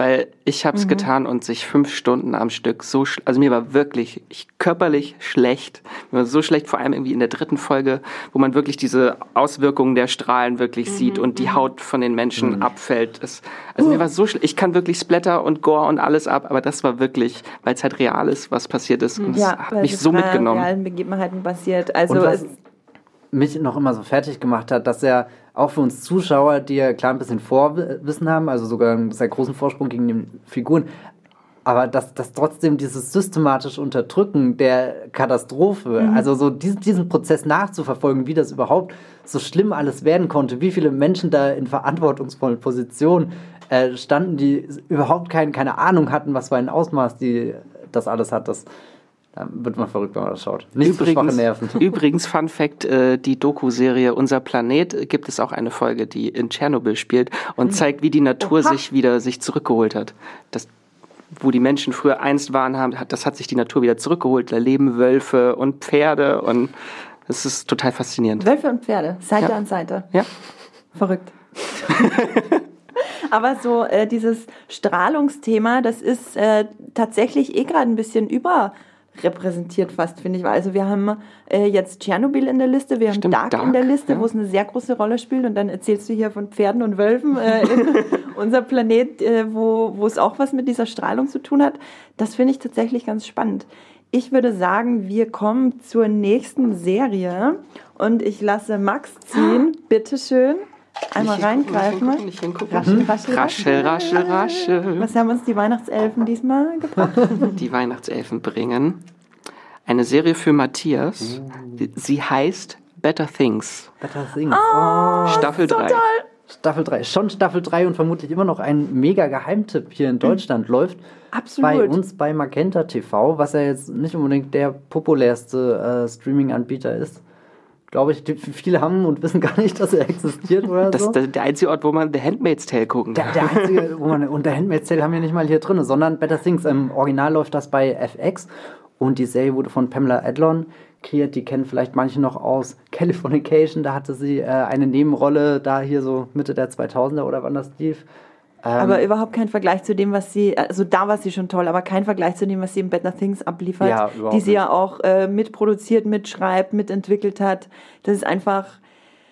Okay, ich lasse Matthias weiterreden, ich will, weil ich, wenn ich jetzt anfange, dann höre ich nie wieder auf. Ich gestehe, ich weiß gar nichts. Kannst du mir kurz zusammenfassen, worum Genau, da, da, da wäre ich dazu gekommen. Ähm, also sie spielt eine Schauspielerin, es ist dann alles so, so semi-autobiografisch, wie man das halt kennt, wenn ein amerikanischer Comedian anfängt, eine Serie zu machen. Ich meine, davon hatten wir in den letzten Jahren sehr viele ich glaube, mit Louis hat das Ganze angefangen und, und Better Things kann man vielleicht auch schon so als die nächste Evolutionsstufe davon äh, sehen. So, oder, oder hier bei HBO Crashing, was ich auch sehr mag, von Pete Holmes, wo, wo ein Comedian anfängt, sich über sein Leben Gedanken zu machen und seine Schaffenskrise dann als äh, Serie bündelt und Pamela Adlon spielt dann eben diese Schauspielerin, die äh, alleinerziehende Mutter auch ist.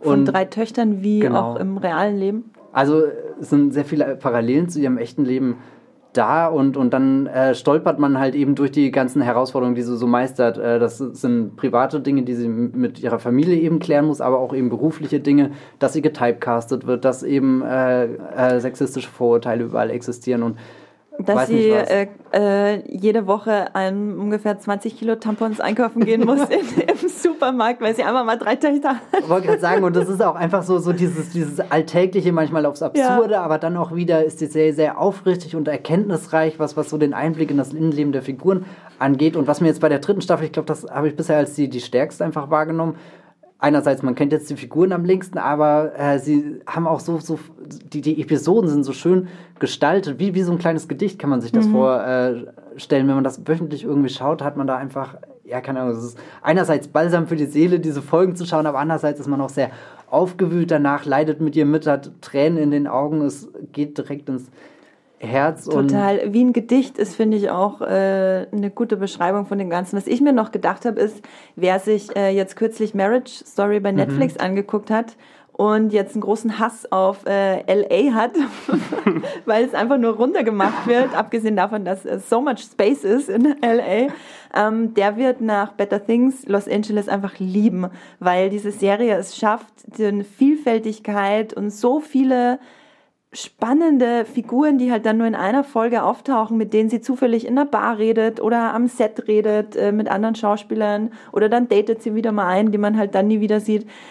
Es ist einfach ein Einblick in unfassbar spannendes, aber auch eigentlich sehr alltägliches Leben von der Schauspielerin. Da ist Better Things das beste Äquivalent eigentlich zu Crashing, wo ja das gleiche in New York mhm. passiert. So, so er sucht da eine Bude, wo er irgendwie unterkommen kann und trifft dann jede Folge irgendwie jemand anderen, bis er dann irgendwie im Comedy Club äh, endet. Und was ich ja witzig finde, Pamela Anderson war ja schon in Californication auch ganz tief drinne. Oh je, Andrea gibt mir schon äh, die nächste äh, den, Oh nein, den werd- für die nächste Serie. Ich darf hier nicht mehr Ich hätte gehofft, du sagst Ja. nicht, äh, ich mache das jetzt ganz stumm. Immerhin gibt es die sagst gut, nicht, den Finger. Wir brauchen so Oscar-Musik. Ja.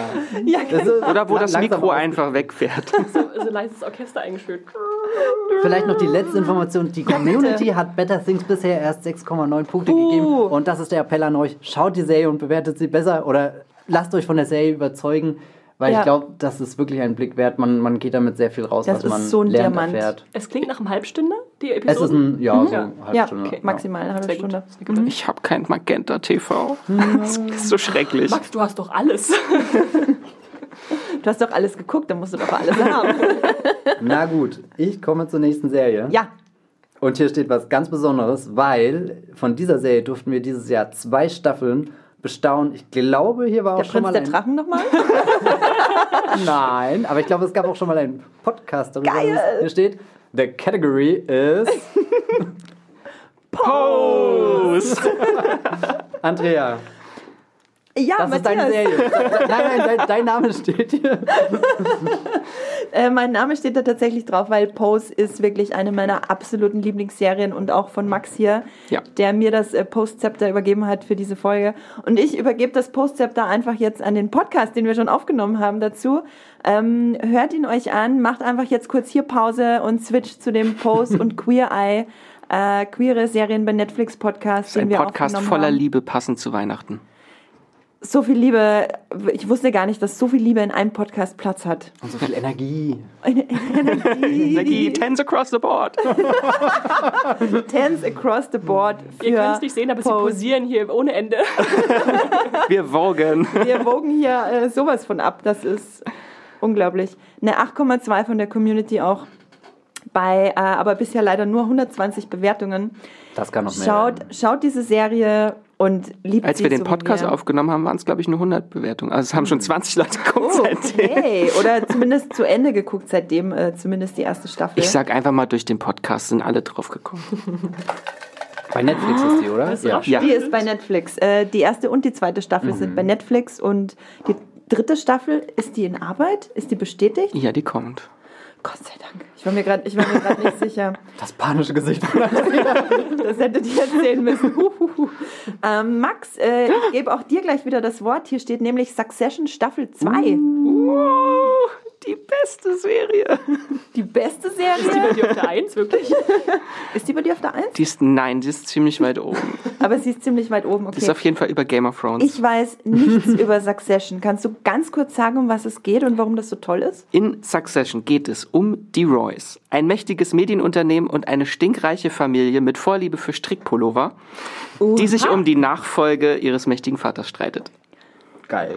Das klingt äh, nach einer Serie, wo ich jetzt nicht sofort äh, raufklicken würde und sie mir an. Äh, ihr müsst mich noch ein bisschen Das ist so ein richtiges, also ich finde das auch total faszinierend, warum diese Serie so gut ist, weil eigentlich möchte man sie gar nicht gucken, so in dem politischen Klima gerade eine Serie über eine überreiche White Privilege Familie, Ja. die die Murdochs oder Trumps auch heißen könnten.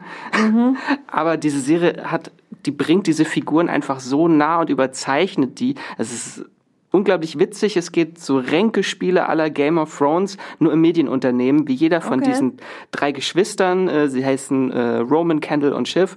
Und jeder von ihnen versucht so seinen eigenen Platz irgendwie in diesem Unternehmen zu formen und Allianzen zu formen, um irgendwann diese Firma zu übernehmen. Und das macht einfach sehr viel Spaß. Wie lang dauern die einzelnen Episoden? Ja, Alle so 50 bis 60 Minuten. 50 bis 60 Minuten. Und wie viel davon äh, hat eine Staffel? So, so, so zehn? Zehn, ja. Also die erste Staffel musste man auch erstmal ein paar Folgen reinkommen. Mir Okay. hat die überhaupt nicht zugesagt. Ich fand so, ja, ist ganz nett, aber die Serie legt halt sehr viele Grundsteine für später. Und ab der zweiten Staffel wird's halt echt so Shakespeare-mäßig und total überdreht. Okay, das klingt jetzt tatsächlich äh, schon fast wieder nach dem Grund einzusteigen. Wo kann man die denn gucken? Bei Sky. Bei Sky. Und Matthias, ich glaube, du bist auch großer Fan, Ich oder? bin, ja, aber auch ähnlich wie bei Max. Ich kann mich noch daran erinnern, ich hatte den Seriencheck hier für Movieplot geschrieben und ich weiß gar nicht mehr, was mein Fazit war, aber da war ich auch eher so lauwarm und dachte halt, gut, das ist das nächste äh, HBO Prestige-Ding mit einem tollen Ensemble und irgendwie, du hast diesen, diesen reichen Hintergrund, aber es hat dann, ich weiß gar nicht, wann es Klick gemacht hat, aber ich habe mich dieses Jahr so sehr über jede Folge gefreut. Das war echt ein, ein Fest, das dann immer. Ich glaube, es war dieser Junggesellenabschied in Staffel 1, wo es einfach, so- wo die so derb miteinander Mhm. reden alle. Das kann sein. Oh, ich glaube, da wäre ich, da wär ich schon wieder raus. Also die lassen Leute auf dem Boden auch rumkriegen, sag hier Schweinchen, fangen die Wurst. Also die Serie ist sehr überdreht teilweise. Also Sehr- reiche sehr- Leute lassen arme Leute, die Bediensteten an auf dem Wolf Boden of, kriechen. äh, Wall Street denken, als du das gesagt Also hast. hat schon Ja. so ein paar Vibes. Und was ich besonders toll finde, wie sie inszeniert ist, sie bringt nämlich diese Kühle, die die Figuren so untereinander haben, wie sie sich angiften. Das ist schon alles immer im, im Raum und in der Inszenierung vorhanden. Und es gibt sehr viele schöne Strickpullover. Oh ja. Das ist tatsächlich das Hauptargument, äh, warum Und auch sehr weihnachtlich heute. und auch sehr weihnachtlich. Ich habe auch irgendwo schon mal ein Ranking gesehen, wo alle das? Strickpullover, Die schönsten Strickpullover in Strickpullover in Succession gerankt wurden. Ähm, du darfst auch gleich weiterreden, Max, Oh. weil die nächste Serie hast auch du aufgeschrieben. Und zwar kommen wir jetzt wieder zu einer Netflix-Serie. Wir sind bei Russian Doll, beziehungsweise Matroschka. Matroschka. Meine Notizen. Max versucht äh, mit seinen Blättern nicht zu rascheln und Sein, sein, sein, sein ganzes Buch, was er hier liegt. Das Weihnachtsbuch der Geschichten. Max, erzähl uns, um was geht's in Matroschka und warum muss man das unbedingt gesehen haben? Und ich bin auf deiner Seite. Worum geht es? Eine Kurzgeschichte von Max. Okay, ich äh, stell mal die Sanduhr. Wir haben tatsächlich Sanduhren hier auf äh, eine Minute. Okay, ich beeile mich. Natascha Leon, äh, aka Nadja, ist eine kettenrauchende New Yorkerin, die ihren 36. Geburtstag und den Song Gotta Get Up nicht so schnell vergessen wird. Denn sie befindet sich in einer Zeitschleife, Zeitschleife aller und täglich grüßt das Murmeltier, die immer wieder mit ihrem grausamen Tod endet. Auf der Suche nach Antworten durch das nächtliche East Village muss sich Nadja zwischen pseudo-intellektuellen Hipster-Partys, rostigen Feuerleitern und kunstlich durchfluteten Spätis mit ihren eigenen Traumata auseinandersetzen. Das, Das hast du war- sehr schön geschrieben. Das war wirklich, das war wunderschön. Ich traue mich auch gar nichts mehr sagen jetzt. ähm, nee, ich finde, ähm, Natascha Leon in dieser Rolle ist einfach so unfassbar perfekt, das ist kaum auszuhalten. Und schon wieder Zeitreisen. Und schon wieder Zeitreise, also Zeitschleife. Haben wir die eigentlich alle gesehen, die Serie? Ich habe sie angefangen, weil ich so ein Fan von Zeitschleifen-Formaten bin und habe es dann tatsächlich irgendwann abgebrochen, weil es mir zu anstrengend war, muss ich zugeben. Äh, Inwiefern? ändert sich das irgendwann? Also, dass Natascha Leon vielleicht ein bisschen runterschraubt? Nein, immer mehr. Ihre, also diese manische No-Fucks-Attitude, die sie hat. Also sie trägt diese Serie halt so voran mit Das ihrer Energie. Ihr, ihr Schauspielstil Also, ich auch. mag glaub, sie in, kann in auch gar nicht Orange is the New. Black, aber nee, da war es mir zu viel. Okay, na gut. War dir too much? Äh, Matthias, mochtest du Russian Doll? Ja, also ich glaube nicht so sehr wie, wie hier andere am Tisch, aber Natascha Leon, die katapultiert einen schon da rein. Also ist immer, immer willkommen für, um einmal hier, Thursday, what a concept. so Es, großartig es gibt so wenig Memes dieses Jahr, die ich mehr mag Du als musst, das. du musst noch ein bisschen mehr Rauchigkeit in die Stimme kriegen, so Thursday. Und man muss die Serie mindestens zweimal gucken, weil halt so viel miteinander verzahnt ist und so kleine Nebensätze am Anfang, die dann Es wird extrem immer wichtig komplexer, werden. umso weiter man guckt und man muss wirklich, äh, Quantenphysik studiert haben, man muss, ja, unter anderem zum Beispiel, so wie für Dark. Also ich habe das Gefühl, langsam äh, Psychologiestudium und muss ich Quantenphysikstudium in mal wieder einem. äh, an der Uni einschreiben, um äh, bei den Serien hinterherzukommen. Aber das waren halt nur acht Folgen, a 25 Minuten und für mich war das die snackabelste Serie des Jahres. Uh. Wir haben jetzt noch fünf Serien auf unserer Liste und, oh mein Gott, ich habe nämlich gerade, ich, hab, ich bin ganz aufgeregt, ich habe gerade die Serie gezogen, die bei mir vermutlich auf Platz 1 landen wird dieses Jahr und äh, tatsächlich hat sie aber Esther in den Ring geworfen und, und ich, es ist Barry Staffel 2. Und Esther flippt einfach nur aus, sie fällt fast Oh vom mein Gott, Stuhl. das ist so großartig. kann das, sag mal, kann das sein, dass ich dir Barry sogar Das empfohlen ist hatte? total ja. richtig.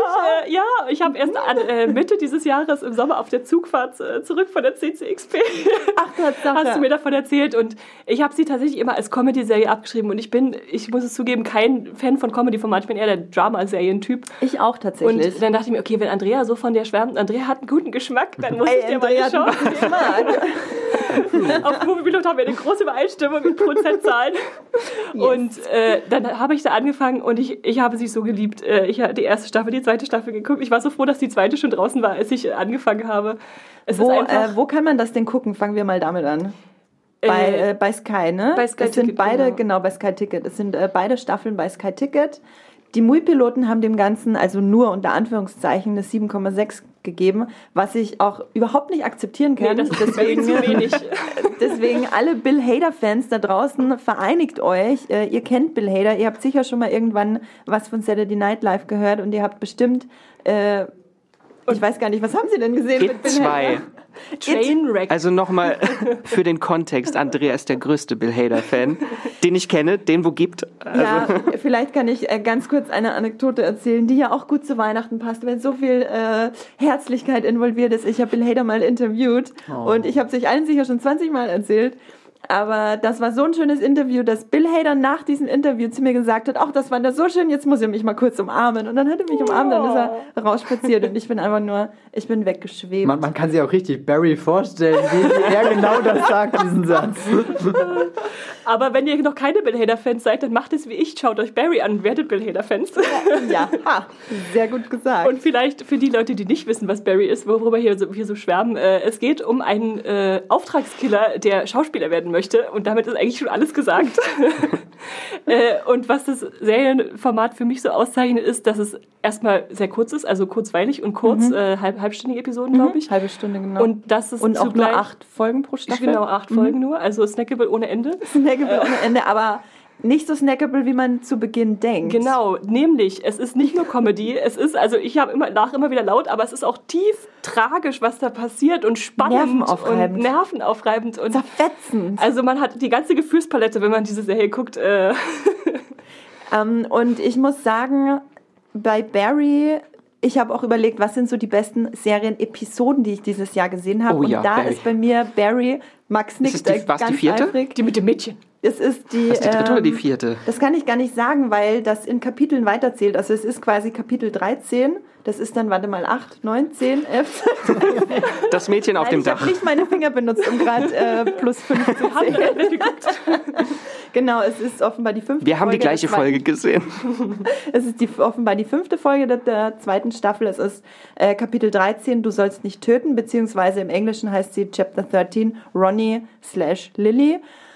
Und in dieser Folge geht es einfach nur um einen Kampf von äh, Barry gegen einen erwachsenen Vater, Auftragskiller. dem erwachsenen Auftragskiller, gegen den, äh, gegen einen sehr großen, muskulösen Typen, der und äh, seine Tochter. Und nein, nicht der Typ ist das Problem für ihn, sondern die Tochter, die wie ein Fuchs von, äh, keine Ahnung, oder wie ein Ninja. Sonst, äh, wie ein Ninja äh, sich wie ein Ninja verhält oder wie ein, wie ein sehr agiles X-Man. Tier. X-Man, genau. Wenn ihr skurrile Kämpfe mögt, schaut sie euch an. Ja. Äh, schaut euch Barry an. Und die wurde sogar von Bill Hader inszeniert, glaube ich, ne? Die, Die Folge. Folge, da hat Bill Hader sogar Regie geführt und äh, ich habe mir auch ein sehr schönes Video erst ja bei YouTube angeguckt, wo nochmal genau aufgeschlüsselt wird, wie dieser Kampf inszeniert ist und was das Fantastische darin ist. Also wirklich, Leute, Barry eine 7,6 kann da nicht stehen bleiben beim Muipilot, weil ich fühle mich persönlich beleidigt davon. Ihr seid jetzt angehalten, das zu ändern. Los! Ich bin auch, ich bin wirklich nicht sauer, wenn ihr den Podcast dafür abbricht. Wirklich nicht. Ähm, guckt Barry, es ist bei Sky. Macht das. Punkt. Punkt. Au- Ausrufezeichen, nicht Punkt, Ausrufezeichen. Gut, bevor ich mich hier Jetzt darf endlos Matthias mal winken, dass wir weitermachen müssen. schüttel ich nochmal den Hut und ziehe die viertletzte Karte. Max, Max, Max, Max, Max, es geht schon weiß, was an es dich. ist, ich Du weißt, was es ist? Okay, dann sag, was es, Es ist. sind Puppen. Ihr hört Max, es sind Puppen. Ist Und richtig? Ja, es ist richtig. Der viert, äh, der Platz 4 der besten Serien 2019 von den Movie-Piloten. Es ist Der Max dunkle Kristall, Ära des Widerstands. The Dark Crystal. Max, warum muss man die Serie dieses Jahr gesehen haben? Es ist äh, einfach ein Meilenstein des Puppenspiels.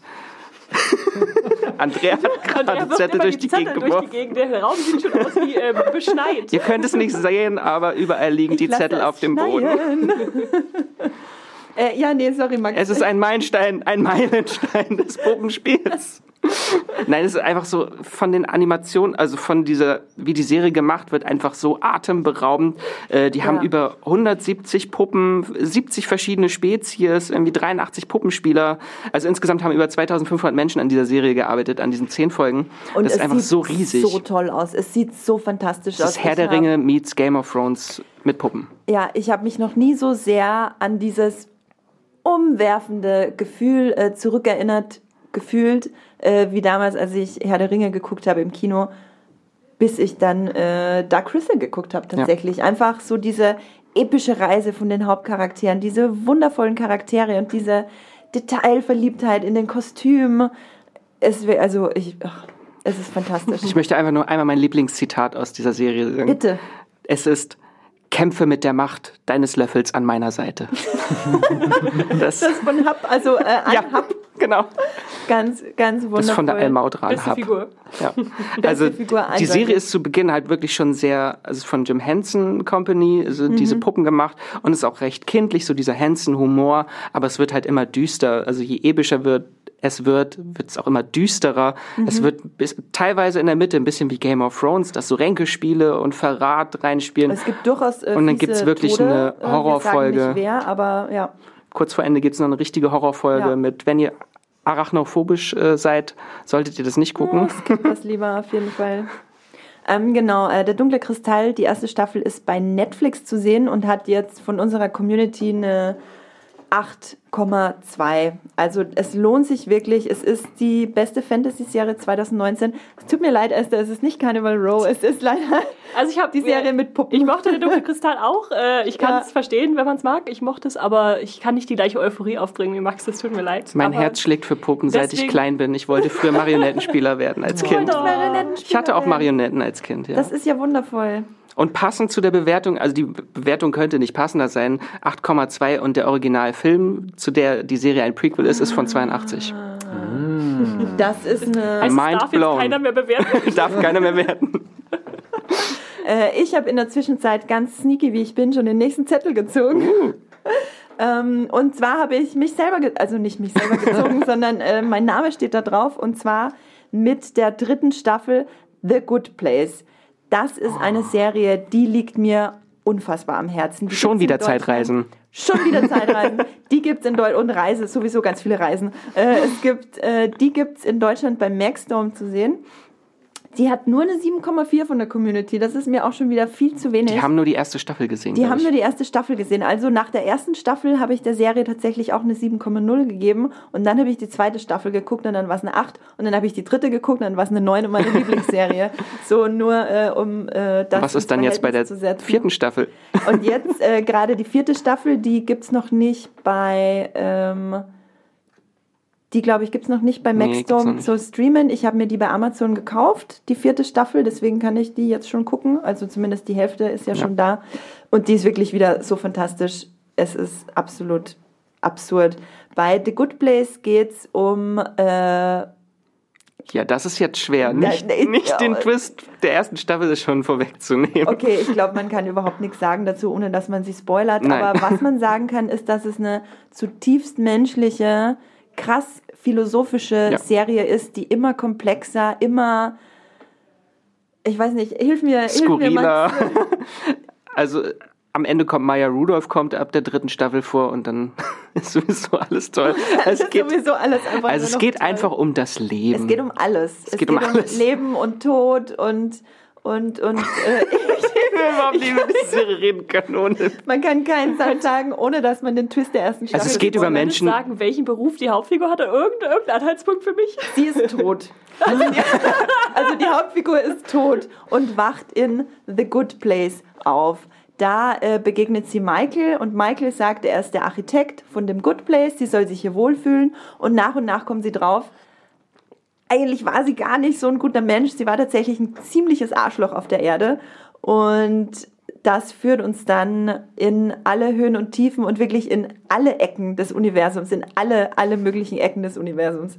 Und ich glaube, mehr darf ich nicht sagen, okay, ohne das, das, das zu spoilern. schon. Das ja, ist doch schon mal eine gute Mit Kristen Bell in der Hauptrolle. Ein großartiger Cast. Also so viele Comedy-Darsteller mhm. und vor allem Maya Rudolph nachher als äh, Richterin, die da auftritt, ist einfach sehr ich großartig. Liebe sie. Ich liebe sie. Ich äh, greife in den Hut. Bevor wir noch spoilern, geht's weiter.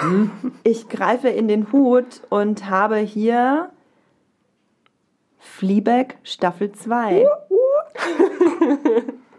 Die ist, glaube ich, durch mich und durch dich da drin gelandet, oder Andrea? Tatsache, die ist äh, durch uns beide da drin gelandet. Die hat doch eine 8,1 bei unserer Community.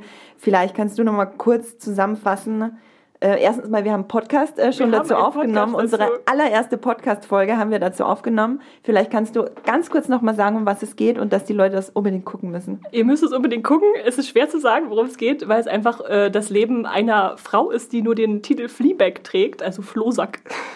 Und äh, Danke für die Übersetzung. die äh, hat äh, so ihre Probleme in ihrem Leben und die werden erst so langsam aufgedröselt. Und mir ging so, ich mochte die erste Staffel und dachte, ja, na gut, dann gebe ich der zweiten auch noch eine Chance. Sind ja nur sechs Episoden, ist ja nur eine halbe Stunde. Und dann hat mich die zweite Staffel so weggepustet. Es war so unglaublich.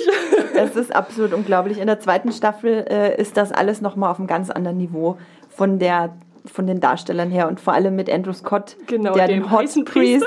Hot Priest, wir müssen einmal den Hot Priest erwähnen. Einmal erwähnen mindestens. Und einfach die Darsteller sind schön, sie haben Spaß. Es ist ein bisschen wie Barry, dass man sowohl das Lachen als auch das Weinen ganz, ganz dicht zusammen Ja. hat die ganze Zeit. Und äh, ein bisschen Meta, ein bisschen äh, Blicke, die man vielleicht noch aus Haus des Geldes äh, kennt, äh, House of Cards kennt, Haus des Geldes. Ah, die viele ganze- Häuser hier. Zu viele Häuser hier, zu viele Häuser hier. Und ich habe gestern entdeckt, dass es tatsächlich dieses Jahr ein französisches Remake gab von der ersten Staffel Nein. mit dem Titel Mouche. Musch. Mouche. Kannst du das übersetzen? Okay. Fleabag. Flohsack. Dann würde ich sagen, ähm, ihr hört nochmal den Podcast, den wir dazu aufgenommen haben. Und wir kommen jetzt zu der letzten Serie, die wir noch in unserer Liste haben von den 25. Soll ich Harter, harter Tobak. Das ist krass, dass die bis zum Ende geblieben ist, oder? Und äh, wir haben vor allem vorher noch ein Lass mich die zauberhafte Serie aus dem Zauberhut ziehen und mich raten, was es ist, bevor ich den Zettel ansehe. Wir müssen noch ein Mysterium auflösen, weil der Hut ist nämlich leer. Oh nein! Ich habe hier einen leeren Hut von mir für alle da draußen. Das Ding ist, ähm, Du hast zu viel mit den Zetteln rumgeschmissen. ich habe zu viel mit den Zetteln rumgespielt. Wir wissen aber zum Glück auch, welche Serie das war. Richtige Feelgood-Serie. Sag nochmal, was du noch nicht gesagt hast vorher. Es ist When They See Us. When They See Us, eine Netflix-Serie. Sie ist auf Platz 3 der besten Community-Serien 2019. Sie hat eine sagenhafte 8,3 in der Bewertung und wurde auch schon von fast 600 Leuten bewertet und hat auch noch 300 Vormerkungen von Leuten, die noch sehr darauf gespannt sind, unter anderem ich. Kannst du uns kurz sagen, worum es geht, Esther? Es ist eine wahre Geschichte, die da in nur vier Episoden verfilmt wird als Miniserie. Es geht um die sogenannten Central Park Five, eine Gruppe von äh, fünf afroamerikanischen Jugendlichen, die einer Vergewaltigung angeklagt werden und dann da in so einen Polizeiapparat reingeraten, wo sie eigentlich gar nicht mehr rauskommen und keine Chance haben, irgendwie mehr unschuldig da aus der Sache rauszukommen. Und man weiß gar nicht, haben sie es getan, haben sie es nicht getan. Und das entfaltet so einen unglaublichen emotionalen Sog, äh, das könnt ihr euch nicht vorstellen. Inszeniert von Ava DuVernay, die man kennt zum Beispiel von Selma, dem Kinofilm. Ich muss sagen, der hat mich damals nicht so äh, ergriffen. Deshalb war ich skeptisch, ob die Serie mir gefällt, so Okay. als historische Aufarbeitung. Aber die hat einen völlig anderen Ansatz. Man bleibt an den Figuren dran und spätestens in der vierten Folge, die sich dann ganz auf einen der Jugendlichen konzentriert. Auf Cory war das. Ich, ne? äh, ich Ja. werde schon wieder ganz Ja. Ja, ich merke schon. Also Esther hat Oh. äh, schon ein bisschen äh, Tränen in den Augen gerade. Ähm, Hände hoch. Nee, das bringt nichts, weil das Wer hat geweint? Sehen, äh, Enno, Leute wer hat geweint? Nicht. Wer, wer von euch dreien, äh, die die äh, Miniserie geguckt haben, hat das in der Topliste dieses Jahr? Nur ich, aber auf nur Platz Esther, eins. nur Esther ist ganz oben. In, aber in der, dafür in der auf Top Platz 3 1. oder in der Top 10? Oder In der Top 10 oh, ich eurer- weiß nicht, ich weiß nicht. Also es wäre potenziell. Kandidat. Ich war damals super begeistert und Ja. habe es auch als sehr, sehr intensive Erfahrung wahrgenommen. Mhm. Aber ich weiß gar nicht. Wir werden es sehen. Wir werden es sehen, was dann letzten Endes in unseren Top 10 Listen landet, wenn wir uns The Witcher angeguckt haben. Ich habe The Witcher schon gesehen. Max hat The Witcher schon Die gesehen. Screener. Ist nicht die beste Serie des Jahres. Ist nicht die beste Serie des Jahres, aber gut. Auf der Note wollen wir natürlich nicht enden. Aber es wird gesungen. Das ist schön. Aber es, aber es wird gesungen. Solange gesungen wird in der Serie, ist Max auf jeden Fall begeistert. Ich bin dabei. leicht zu beeindrucken. Vielleicht könnt ihr mir in einem Satz noch mal kurz sagen, war das für euch ein gutes Serienjahr, Esther? Für mich auf jeden Fall. Also letztes Jahr hatte ich noch gesagt, ich bin eher der Filmmensch und Mhm. dieses Jahr ganz klar war es deutlich einfacher für mich, die Top 10 der Serienliste zu füllen, als die Top 10 der Filmliste. Also ja, gutes Serienjahr 2019. Matthias? Matthias? Ähm, ich glaube, ich hatte schon bessere Serienjahre. Das habe ich daran gemerkt, dass ich dieses Jahr sehr viele Serien abgebrochen habe, die ich Mhm. angefangen habe zu schauen. Da würde ich gerade äh, Netflix verantwortlich für machen. Ähm, aber es liegt halt auch einfach daran, dass Netflix diese Masse an Serien hat, dass da einfach mehr dabei ist, was dann irgendwann hinten runterfällt und Netflix ja immer noch sehr erstklassige Serien hat, die wir jetzt hier auch im Podcast schon ähm, äh, besprochen haben. Ich erinnere mich so an Jahrgänge wie hier, als äh, äh, eben Twin Peaks The Return und Leftovers und so zwei Überserien auf einmal da waren. Oder hier das Jahr, wo Handmaid's Tale, Fargo und weiß nicht was Oder alles. das ist ja, wo Watchmen da ist. Oh, dann sind wir wieder bei diesem Ja, okay, ja, ich weiß nicht. Also ich glaube, dieses Jahr ist das, das Kinojahr das, was mich definitiv mehr begeistert hat. Aber es war, war schon ein sehr vielfältiges äh, Serienjahr einfach für mich. So, so, das mag ich immer ein bisschen beim Kino, weil sie schon immer am Anfang des Jahres sehr genau, was die, die großen Filme oder die sind, die, äh, auf die ich mich freue, eben weil, weil man Regisseure schon länger verfolgt. Und bei Serien ist einfach die Überraschung dieses Jahr größer. Und äh, selbst wenn ich jetzt bei Damon Lindelof und Watchmen wusste, das ist was, was ich definitiv schauen will, ich hatte keine Ahnung, was da passieren wird. Max, wie war das Serienjahr für dich? Überfordernd. Einer, einer nicht überfordernd. Also mehr als 200 Staffeln schaffe ich, glaube ich, auch nicht im Jahr. Ich war- vielleicht zu deinem eigenen äh, Heil, äh, Se- Seelenheil, solltest du vielleicht äh, dich auf 180 Staffeln äh, beschränken. Ich versuche es. Und es wird nur noch mehr. Also das war jetzt Ja. so ein kleiner Vorgeschmack, bevor es nächstes Jahr erst richtig durchbricht, dieser große Streaming-Krieg, wie man ihn so gerne nennt. Es war jetzt so ein kleiner Vorgeschmack mit äh, Apple TV ist dieses Jahr gestartet und nächstes Jahr kommt dann in den USA. D äh, Disney Plus ist schon gestartet äh, Und ja auch nach Deutschland. kommt dann nach Deutschland und HBO Max und Peacock. Also es gibt nur noch Streamingdienste und alle machen Serien. Und es wird einfach sehr, sehr viel und niemand kann mehr alles gucken. Ich erinnere mich noch früher, als ich angefangen habe, Serien zu gucken, es war so, was möchte ich gucken? Ich kann alles gucken. Das war so Das wie gibt's schon wenn lange man nicht jetzt äh, Apple TV Plus aufmacht und da einfach nur vier Serien hat und sich denkt, So fühlte man ich sich doch, damals, ja. Doch. Aber das ist ja vielleicht auch gerade das Schöne an Apple TV Plus, dass man noch Herr der Lage total. ist und nicht wie bei Netflix, oh, da kommt's schon. Oh, Hilfe, ich ersticke. ähm, ja, dann würde ich sagen, kommen wir langsam zum Ende. Wir haben auch schon wirklich viel geredet und viele Tipps euch da draußen mit auf den Weg gegeben. Vielleicht noch einmal ganz kurz, Esther, auf welche Serie freust du dich 2020 am meisten? Ich freue mich tatsächlich auf eine Serie, die ich schon im Flugzeug gesehen habe, die dann hoffentlich nach Deutschland kommt nächstes Jahr. Und zwar die britische Serie Years and Years, äh, eine BBC-HBO-Produktion.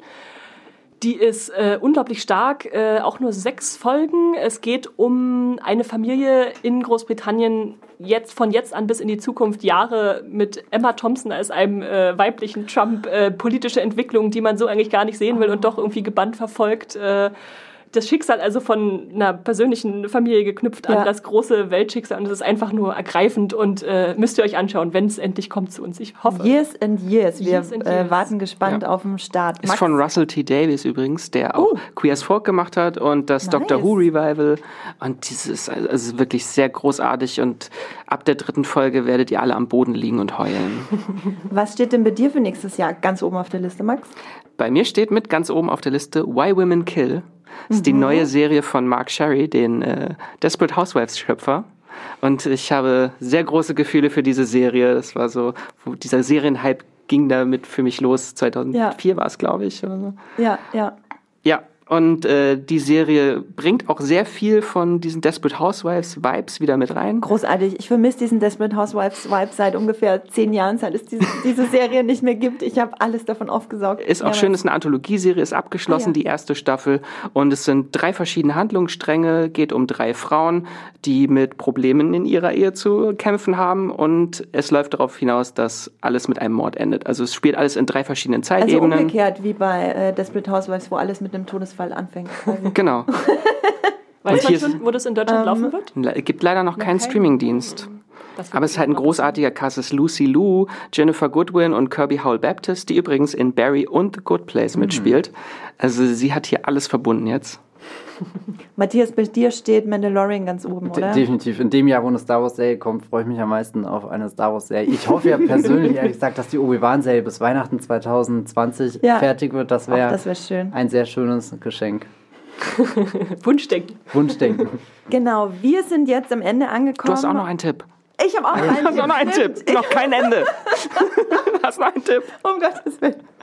Ähm, stimmt, genau. Ich möchte nämlich noch einmal betonen, wie sehr ich mich auf Primal freue. Das ist eine Animationsserie, eine sehr kräftige Animationsserie. Sie ist definitiv nichts für Kinder, weil da werden unter anderem Kinder nämlich gegessen in dieser Serie schon.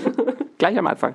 Gleich am Anfang. Ähm, ich weiß noch nicht, wann und wo die in Deutschland zu sehen sein wird nächstes Jahr. Ich hoffe auf einen ganz baldigen Start, weil ich ja. unbedingt gucken will. Ähm, es wird nicht gesprochen. Es spielt nämlich in der, äh, welche Zeit? Kreidezeit? Steinzeit? Irgendwie sowas. Es ist nicht historisch korrekt. es ist nicht historisch korrekt. Es gab keine äh, Steinzeitmenschen, die auf Dinos geritten sind. Gab's nicht, funktioniert aber großartig in dieser Serie. Und darf ich jetzt zum Schluss kommen, Max? Nein, ein Fun Fact. ist die einzige Serie, aus die jemals für den Oscar wahrscheinlich nominiert werden könnte. Weil die Serie ist von Adult Swim mhm. und die wurde, die fünf Folgen sind das nur 20 Minuten, die wurden zu einem Film zusammengeschnitten und für den Animations-Oscar eingereicht. Ich drücke dem Ganzen die Daumen. Also wenn ihr im Februar diese Folge hört, ich hoffe, dass, es, dass jetzt alle über Primal reden. Genau, und jetzt komme ich aber zu dem Abschluss, weil wir schon so lange über so viele tolle Serien geredet haben und ihr habt jetzt einfach Input, um eigentlich das ganze nächste Jahr mit tollen Serien zu verbringen, wo es dann natürlich schon wieder die nächsten tollen Serien gibt. Ich, zu viele Serien, zu viele Serien. Deswegen geht es nächste Woche im Podcast auch um Filme und zwar um die besten Filme 2019. Ich sag äh, an dieser Stelle, schickt uns doch bitte unsere, äh, eure, nicht unsere Sprachnachrichten, das macht überhaupt keinen Sinn.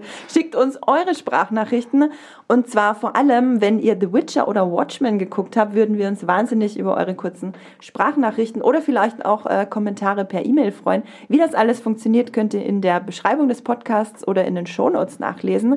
Wir werden im Januar definitiv über The Witcher und Watchmen reden. Ja, erklärt mir bitte geschickt und Sprachnachrichten und erklärt mir bitte, warum The Witcher gut ist. In euren Sprachnachrichten. In euren Sprachnachrichten. Weil ich fand's nicht gut.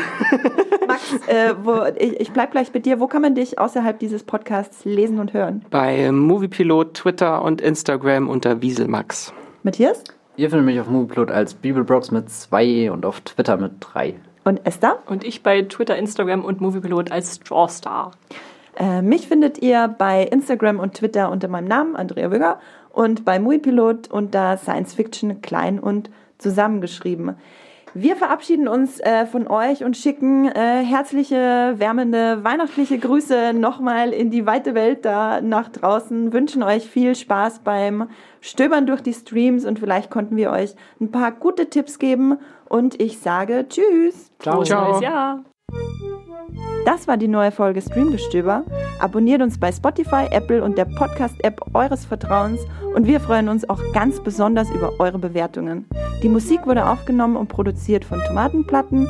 Feedback und Wünsche gehen an podcast.muipilot.de. Wie ihr mit eurer Sprachnachricht im Podcast landet, erfahrt ihr in den Shownotes und unter www.muipilot.de slash podcast.